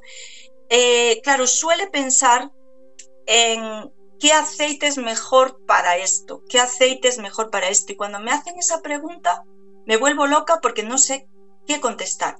Yo es como tú, es como tú con los aceites esenciales, ¿no, Yolanda? O sea que tú, para lo mejor la misma situación en diferentes personas, utilizas diferentes aceites, siendo que el síntoma es el mismo, pero utilizas diferentes aceites esenciales. Y en, el cuidado de la piel sucede lo mismo. Una persona es un, es un mundo entero. La piel de la persona es un mundo entero. La situación en la que se encuentra en ese momento es un mundo entero. Entonces, no es que a esa persona le vaya el aceite de marula y al otro le vaya el aceite, yo qué sé, de coco. Es que eso es un error. Es un error. Es, tú ves el conjunto de la persona, el conjunto de la necesidad de su piel, los gustos de esa persona y lo que quieres tratar en la piel de esa persona y te asombrarías cuando en una piel grasa puedes usar un aceite que jamás, un aceite vegetal que jamás tú vas a pensar que podrías usarlo ahí. Entonces, claro, si, estudiamos los aceites vegetales basándonos este para la piel grasa, este para la piel acnéica, este para la piel tal, puede ser un acercamiento y es un acercamiento importante y es un acercamiento muy válido, sobre todo eh, para empezar a jugar con los aceites. Pero una vez que ya dominas ese tema, verás que la persona es un mundo cambiante. O sea, tú haces un, un preparado con baobab que le va muy bien ahora y a la semana que viene no le va el baobab. ¿Por qué? Porque es que es como en los aceites esenciales, a ti te pasará lo mismo. Sí, sí, y con, los aceites y con los aceites vegetales también. A mí me hacen gracia cuando hago algún preparado, me dicen, no, no, anótale, anótatelo para si cuando se me termine si me hace falta más. Y entonces suelo contestar, es que cuando se termine, igual seguramente necesitarás otra cosa totalmente diferente, tanto de aceites esenciales como de aceites vegetales o de terapia, o a lo mejor necesitas una cosa y no necesitas y no necesitas la otra. Exacto, exacto. De verdad que es un tema, eh, la aromaterapia y el mundo de los aceites vegetales, que también mm, a su vez estaría dentro, podría formar parte de la aromaterapia también, aunque no necesariamente. Es, una, es como una especialidad aparte, pero realmente cuando tú estudias esos temas, no eres capaz de dejar de estudiarlos. No eres capaz. Cualquiera que se haya metido en esta área tanto a nivel profesional como a nivel de hobby, no es capaz de dejarlo, no es capaz. Porque es como, no lo sé, es como descubrir cosas nuevas cada día. Es como eh, descubrir que un aceite, el mismo aceite, nunca es el mismo. Que una piel nunca es la misma. Y es, es un mundo tan bonito, tan apasionante, que cómo es posible que nunca termines esa, esta carrera, entre comillas, ¿no? La carrera como estudio universitario, pongámosle. Pues no lo terminas, no lo terminas nunca. Es que eres como una, un constante estudiar. Es, estás siempre estudiando, siempre. Es un mundo tan fascinante, tan inmenso, que es como no sé explicarlo, es... Es así. Es, así, no, Es así, es que no... Es que no hay más. Yo digo, digo, ¿vale? Que la aromaterapia y la cosmética econatural, que como tal no crean adicción, porque no tienen ningún principio activo, no tienen ninguna sustancia, ninguna molécula que crean adicción, como puede ser la cafeína, ¿no? Eh, sin embargo, acaban creando adicción porque cuando empiezas a descubrir, empiezas a ver, a los que nos gusta viajar, viajas y eh, pues lo que a ti te está pasando ahora en África y puedes tocar, puedes ser in situ eh, esas mantecas de karité, ese baobab, descubrir aceites vegetales y aceites nuevos, eh, incluso si nos gusta investigar, empiezas a ver estudios ya cada vez que dices, ostras, si esto a mí me está pasando muchas muchas cosas con el perfume, de decir, ostras, si yo llevo cinco años o seis años diciendo eso y ahora la industria del perfume está diciendo lo mismo que yo decía. Entonces, o al revés, ¿no? O descubres cosas que apoyan o que incluso cambian cosas que tú pensabas y ahora dices, ostras, pues esto me resulta más válido, ¿no? Porque bueno, al fin de cuentas es naturaleza, es el ser humano y todo es cambiante, evolucionante y hay que, adaptarse. Sí, Begoña, cuéntanos qué estás descubriendo por África. Pues estoy descubriendo, eh, mira, desde, desde, desde España, por ejemplo, Tú aprendes sobre la manteca de karité, aprendes sobre manteca de combo, aprendes sobre manteca de coco, de cacao, etcétera, ¿vale? Eh, y está bien, y lo aprendes, estudias, estudias los porcentajes de ácidos grasos, estudias esas, ese porcentaje de vitaminas. Pero fíjate, este es otro tema que, que yo trato mucho, estás desconectada de la planta. Como estés desconectado de la planta, de la planta, hay muchas cosas de ese aceite que tú no vas a saber. No vas a entenderlos. Tienes que conocer realmente la planta como lo hace un productor que está todos los días con él y luego ah, produce el aceite y tal, para entender ese determinado aceite. Yo he descubierto lo que, fíjate, lo que yo ya tendría que saber, pero es que aquí lo he descubierto. O sea, aquí llego y es un continente muy duro, es un continente fuerte, es un continente que, esa, esa, fuerza, ese, esa dureza, eh, lo ves en las plantas. Las plantas son como primitivas, como, como duras, como fuertes, como no sé cómo describirlo, ¿no? Porque he puesto algunas fotos en el, Instagram de algunas plantas que es que parecen de la época de los dinosaurios. O sea, es alucinante. Vale. Pues yo lo que he descubierto aquí es que, o sea, si tú estás en ese entorno, entiendes el por qué ese entorno creó unas moléculas que protegen más la piel que, si, que cuando estás en España. Entonces yo entiendo que tanto la marula, el, aceite de marula, el aceite de mongongo, el aceite de melón, el Kalahari melon, el, el baobab, el, aceite de palma, la manteca de karité, entiendo el por qué son tan protectoras de la piel. Aquí estás tres minutos al sol, una que es blanquita como yo, y no, la, no lo cuentas tu piel no lo cuenta, se quema. O sea, dos minutos, te hablo de, de una tontería que tú ni te das cuenta, tu piel no resistiría, no lo resiste. Entonces, la naturaleza da unas, un tipo de, de, ácidos grasos y, y, un tipo de aceites y mantecas que a lo mejor nosotros no tenemos en España, porque en España tú puedes estar 20 minutos al sol y no quemarte usando, usando pues un aceite más o menos mm, liquidito, mucho más liquidito que los de aquí, como por ejemplo el de oliva, vamos a poner el de oliva, ¿vale? o el de pistacho, o el de camelia, que ya sabes que son tres productores con los que trabajo, ¿vale? Entonces, eh, claro, tú en España sobrevives con eso, pero aquí no. Aquí las plantas le dan al entorno lo que el entorno necesita de las plantas. Entonces empiezas a entender las mantecas. Y son, normalmente son mantecas y aceites muy curativos, sobre todo las mantecas. Tienen un, alto poder antiinflamatorio para la piel. Yo, eh, yo no conocía la manteca de combo y, y me estoy, o sea, antes de meterme en la ducha, me empapo de la manteca esa de combo que al parecer tiene unas propiedades que son como muy calmantes para dolor de huesos musculares, para cuando, sabes, los problemas articulares, etcétera, ¿no?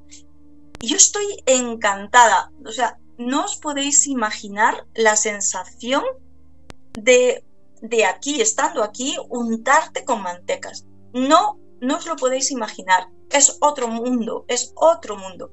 Y no entiendes porque hay gente que dice, uff, eh, no quiero mantecas o aceites en la piel, ¿no? Eh, no lo entiendes, la piel cobra vida con esos aceites. Por ejemplo, os voy a poner un ejemplo.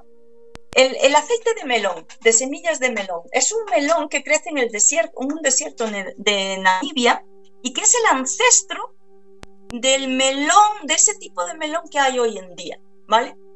Entonces de ahí se saca un muy apreciado que tú dirías, ostras, tiene el 63% aproximadamente de ácido linoleico, es decir, de omega 6.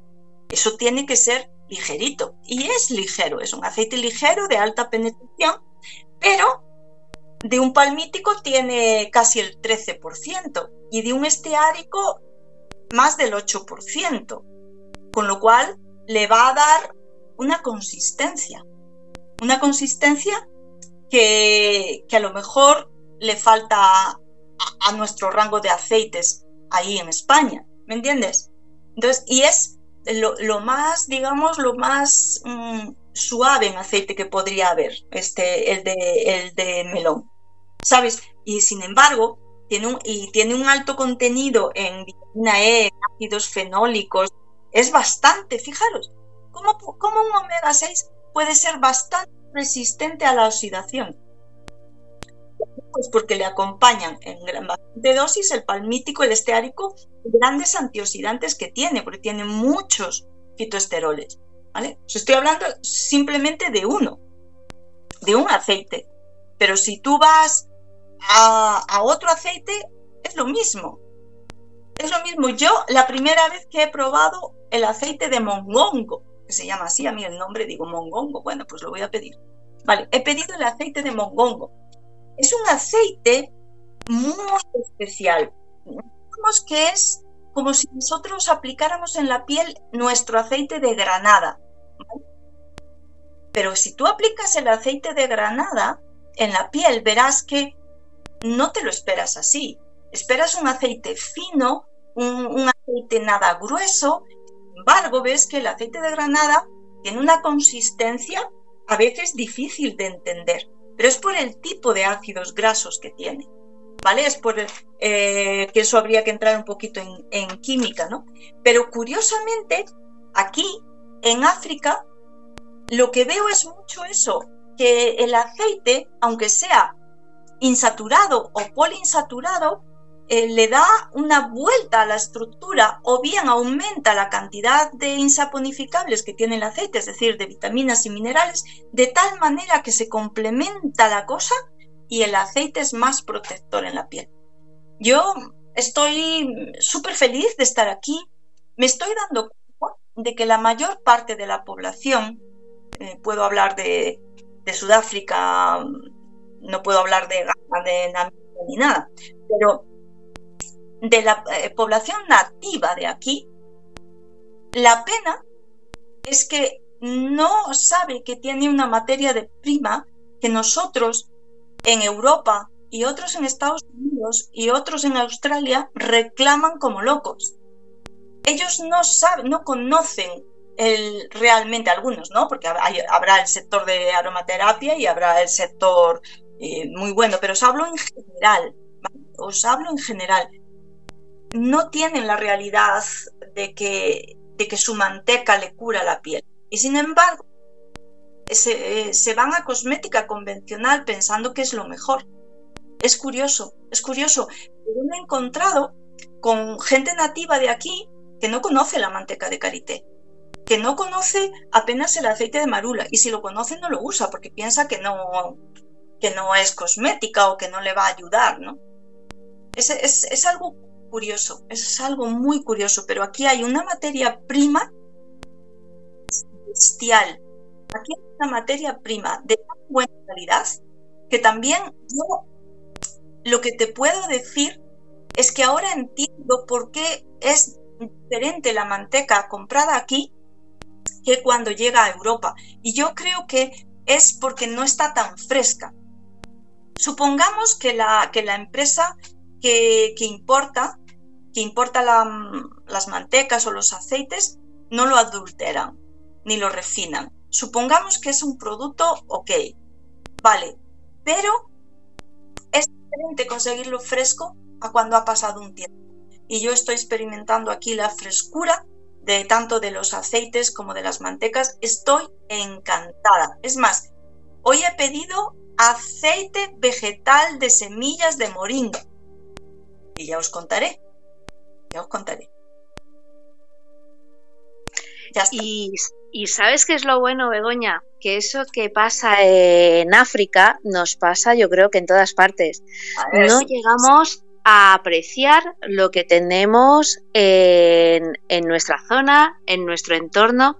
Siempre creemos que lo de fuera, tanto de profesionales como de materias primas, como de plantas, como de aceites, es mejor lo de fuera que lo que tenemos autóctono del lugar. El aceite de oliva es maravilloso. Maravilloso. Tenemos el aceite de pistacho, de maná pistacho en Albacete. Maravilloso.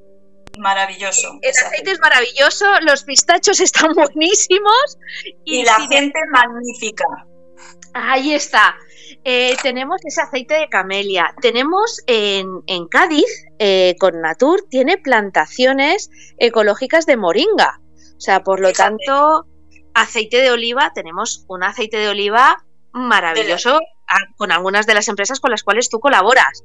Eh, vamos también a, a, ver eso que hay fuera y entender que esas mantecas, esos aceites de África nos van a ayudar a protegernos del sol, a restaurar y a regenerar nuestra piel, pero que aquí en España tenemos cosas maravillosas que nos van a ayudar a eso, a mejorar nuestra salud, nuestra belleza y a disfrutar también del paladar, porque, bueno, los aceites vegetales, los de calidad, eh, los de primera expresión en frío, sin adulterar y sin historias raras, son aptos para, para el consumo, la mayoría de ellos. Sí, es que debería ser así, si no, hay que preguntarse por qué. Efectivamente, o sea, sí, sí, yo, yo lo digo, en el momento en que, en que un aceite vegetal no es apto para el consumo, algo, algo está fallando. Eh, bueno, nos están diciendo que estamos dando mucha información, que estamos hablando de manera muy técnica, eh, que sí que está gustando el programa.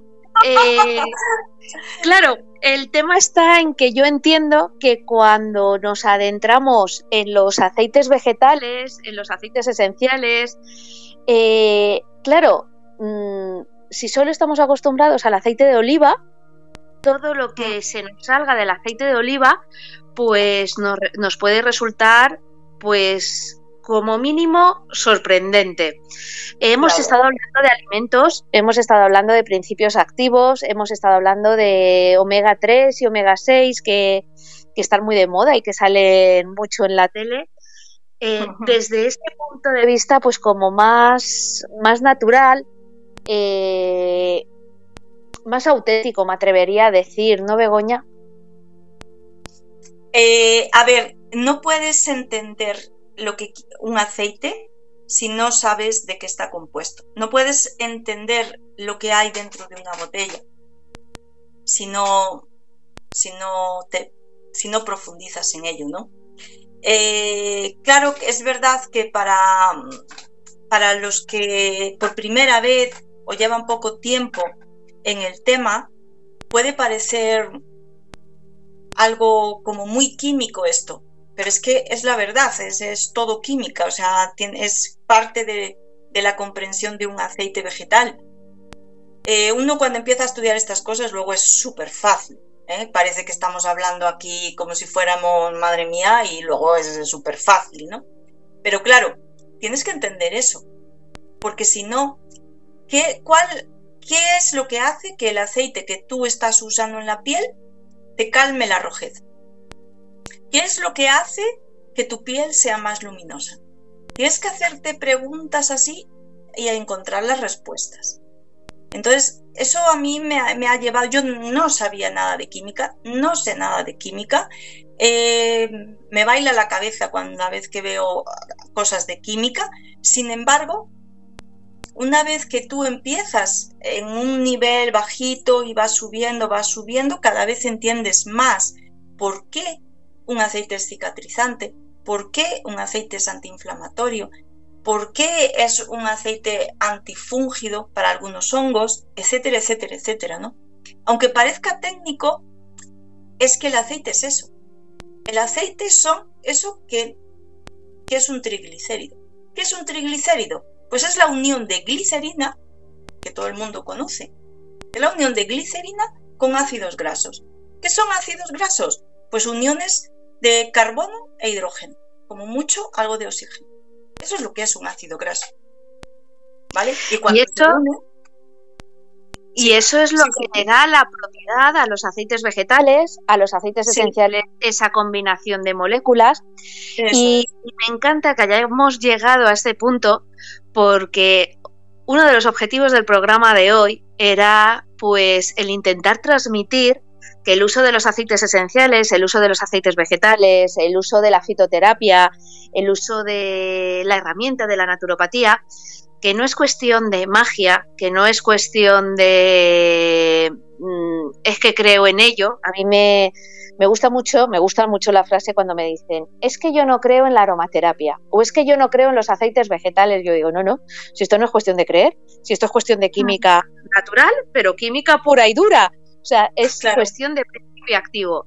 Entonces, me encanta que el transcurso normal de las preguntas y del, y del diálogo hayan llegado hasta ahí, porque para mí una de las cosas que creo que tenemos que transmitir es eso. Si un aceite esencial nos puede curar eh, un hongo del pie, si un aceite vegetal nos puede ayudar a calmar la piel o nos puede ayudar a regenerar esa piel, eh, bueno, y muchas más cosas, que seamos conscientes que es porque hay unos principios activos detrás. Y si hay unos principios activos o una composición bioquímica, también puede ser que tenga sus efectos secundarios o también puede ser que tenga sus contraindicaciones y que el aceite vegetal de manteca de karité, o sea, la manteca de karité, que aunque sea natural, si tú eres alérgico o intolerante a la manteca de karité, no va a ser bueno para tu piel.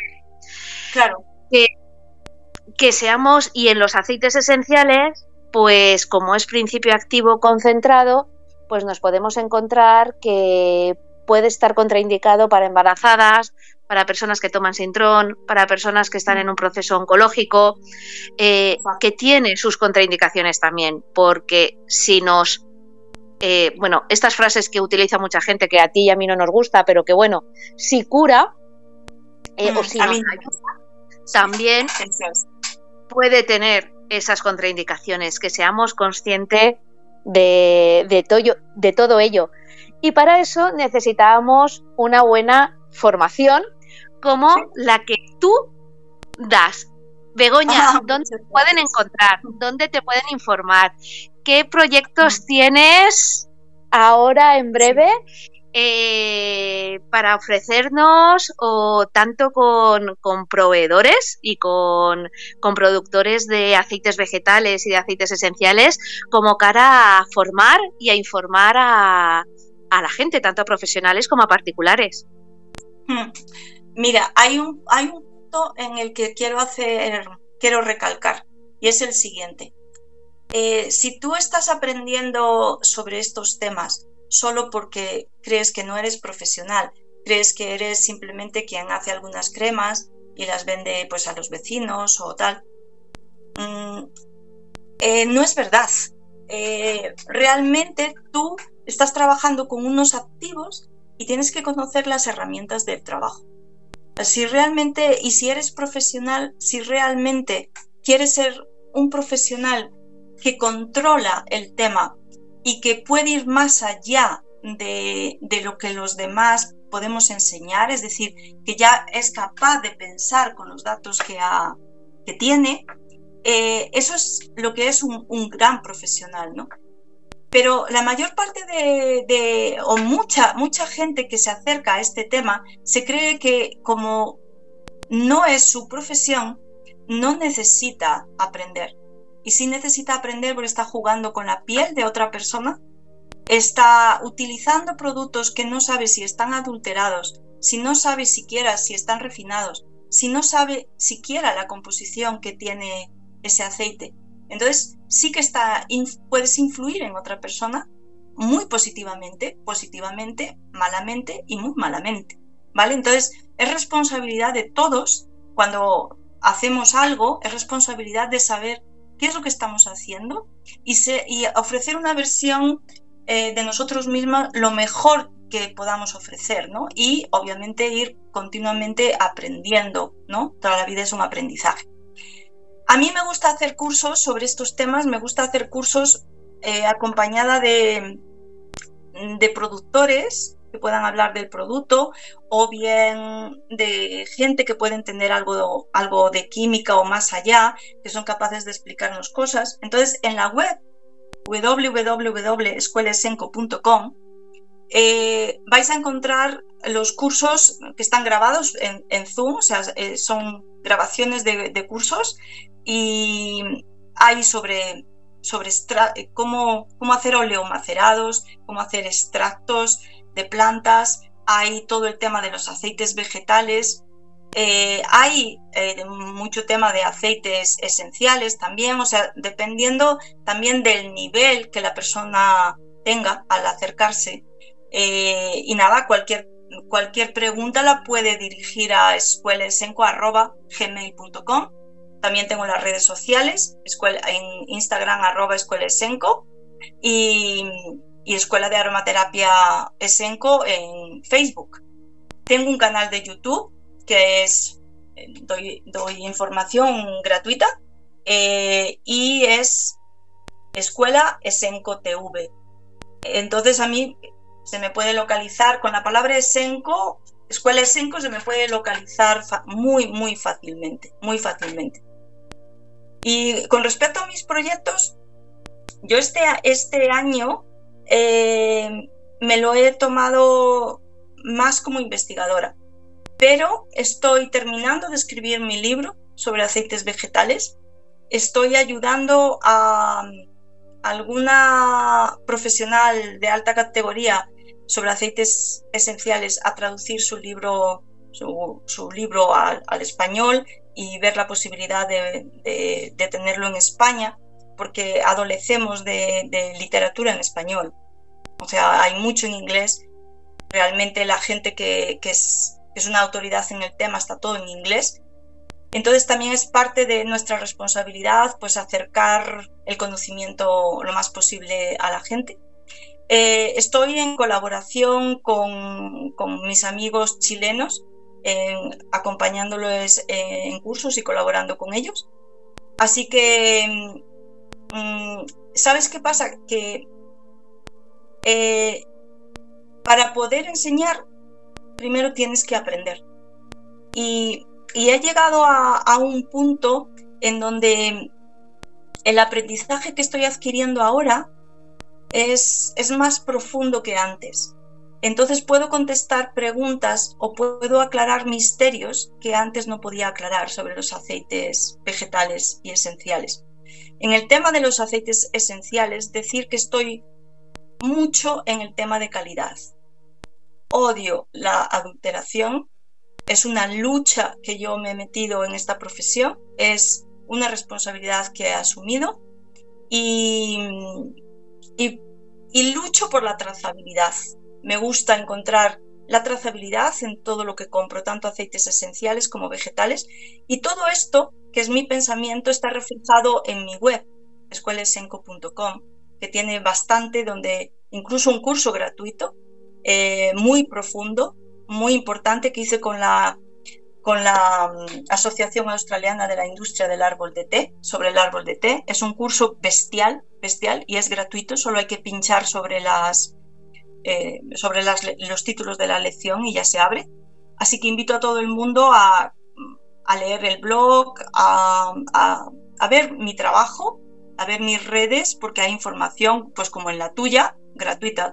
Tú, tienes muchísima información gratuita en, en tus redes haces un trabajo tremendo, un esfuerzo tremendo para que otros negocios, otras, eh, la industria de, la cosmética natural o econatural salga a flote y eso hay que validarlo. Yo trabajo en un campo, tú en otro, pero eh, eso hay que validarlo, Yolanda, ¿sabes?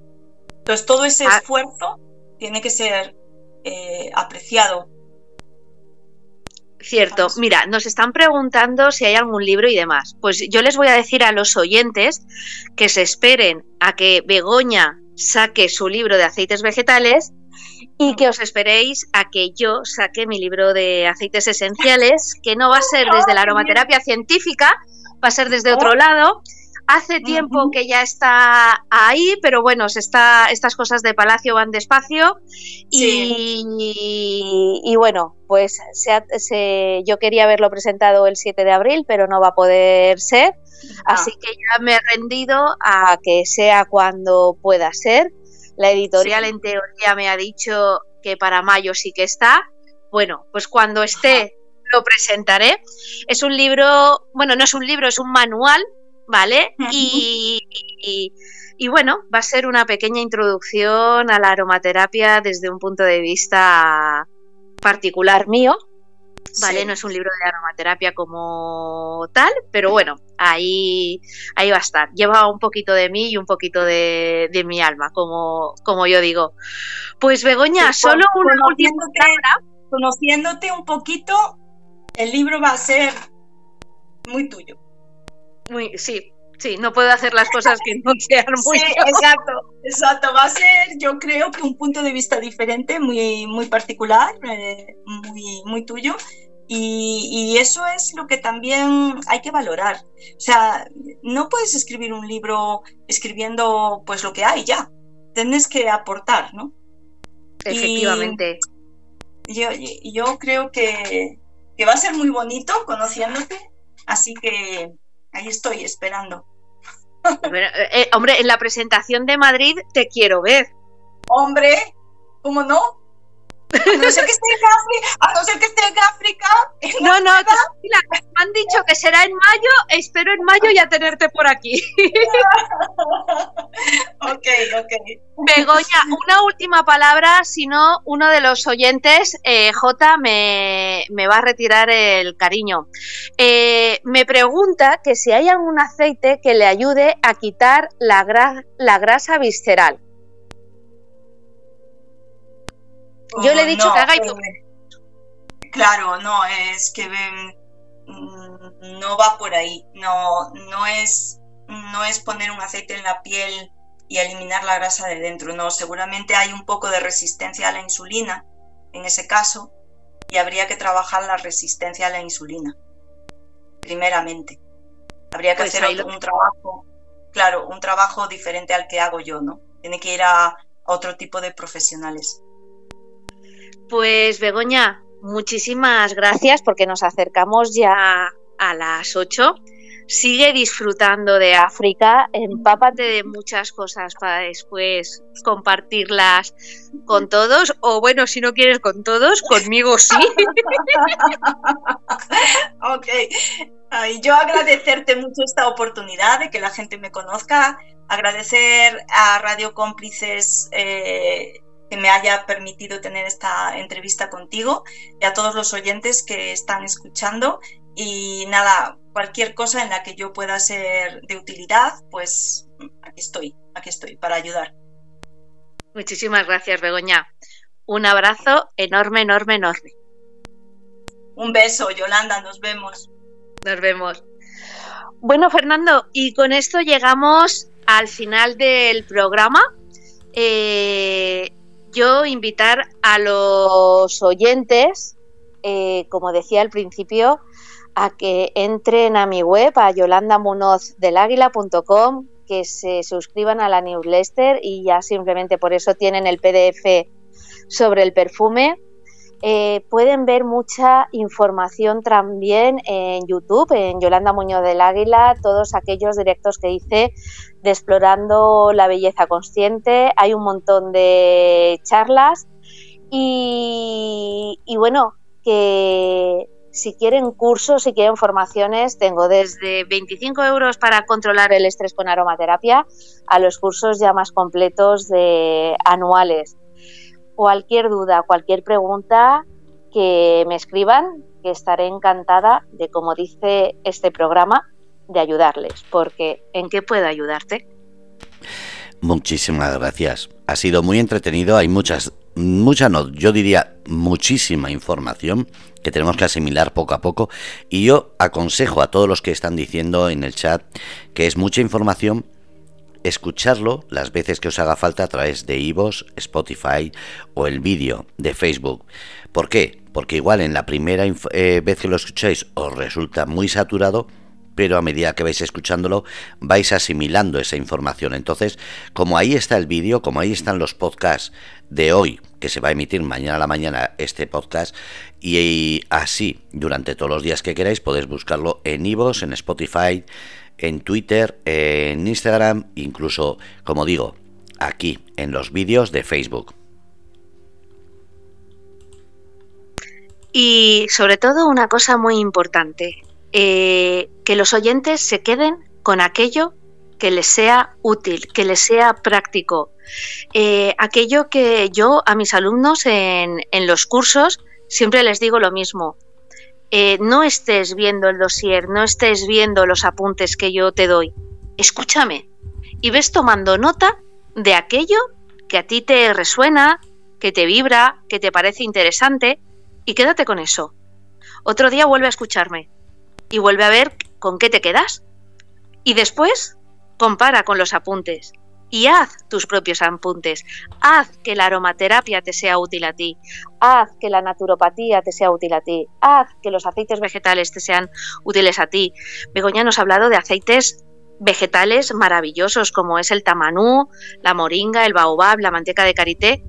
Pero ¿a ti te resulta fácil conseguirlos? A mí en mi caso, por suerte, conozco empresas que algunos de ellos me los pueden facilitar eh, y que los invitaremos también a este programa. Pero a lo mejor, si no estáis dentro de esta dinámica, resulta más difícil. Pues cógete el aceite de oliva, de calidad, de ese de la almazara que tenemos al lado del pueblo, de ese aceite vegetal, como estábamos diciendo, que es tan nuestro como es ese aceite de oliva, y el cual era la cosmética de nuestras abuelas, y el cual es tan sano y tan saludable. Vamos a utilizar ese aceite vegetal eh, ahora se está haciendo aceite de chufa, aceite de arroz aquí en la comunidad valenciana. Vamos a utilizar ese aceite. Seguro que la gente que está en Albacete conoce a Mana Pistachos. Ir y probar ese aceite vegetal de pistacho. Y bueno, vamos a ir descubriendo qué es lo que nos aporta. Y no hay nada mejor como experimentar y escuchar el cuerpo de a uno y hacernos responsable de nuestra propia vida y nuestra propia salud para, bueno, no podemos solucionar los problemas externos, pero al menos darle un giro a cómo gestionar todo eso y hacer una vida, pues, digamos, hoy más saludable y más bella.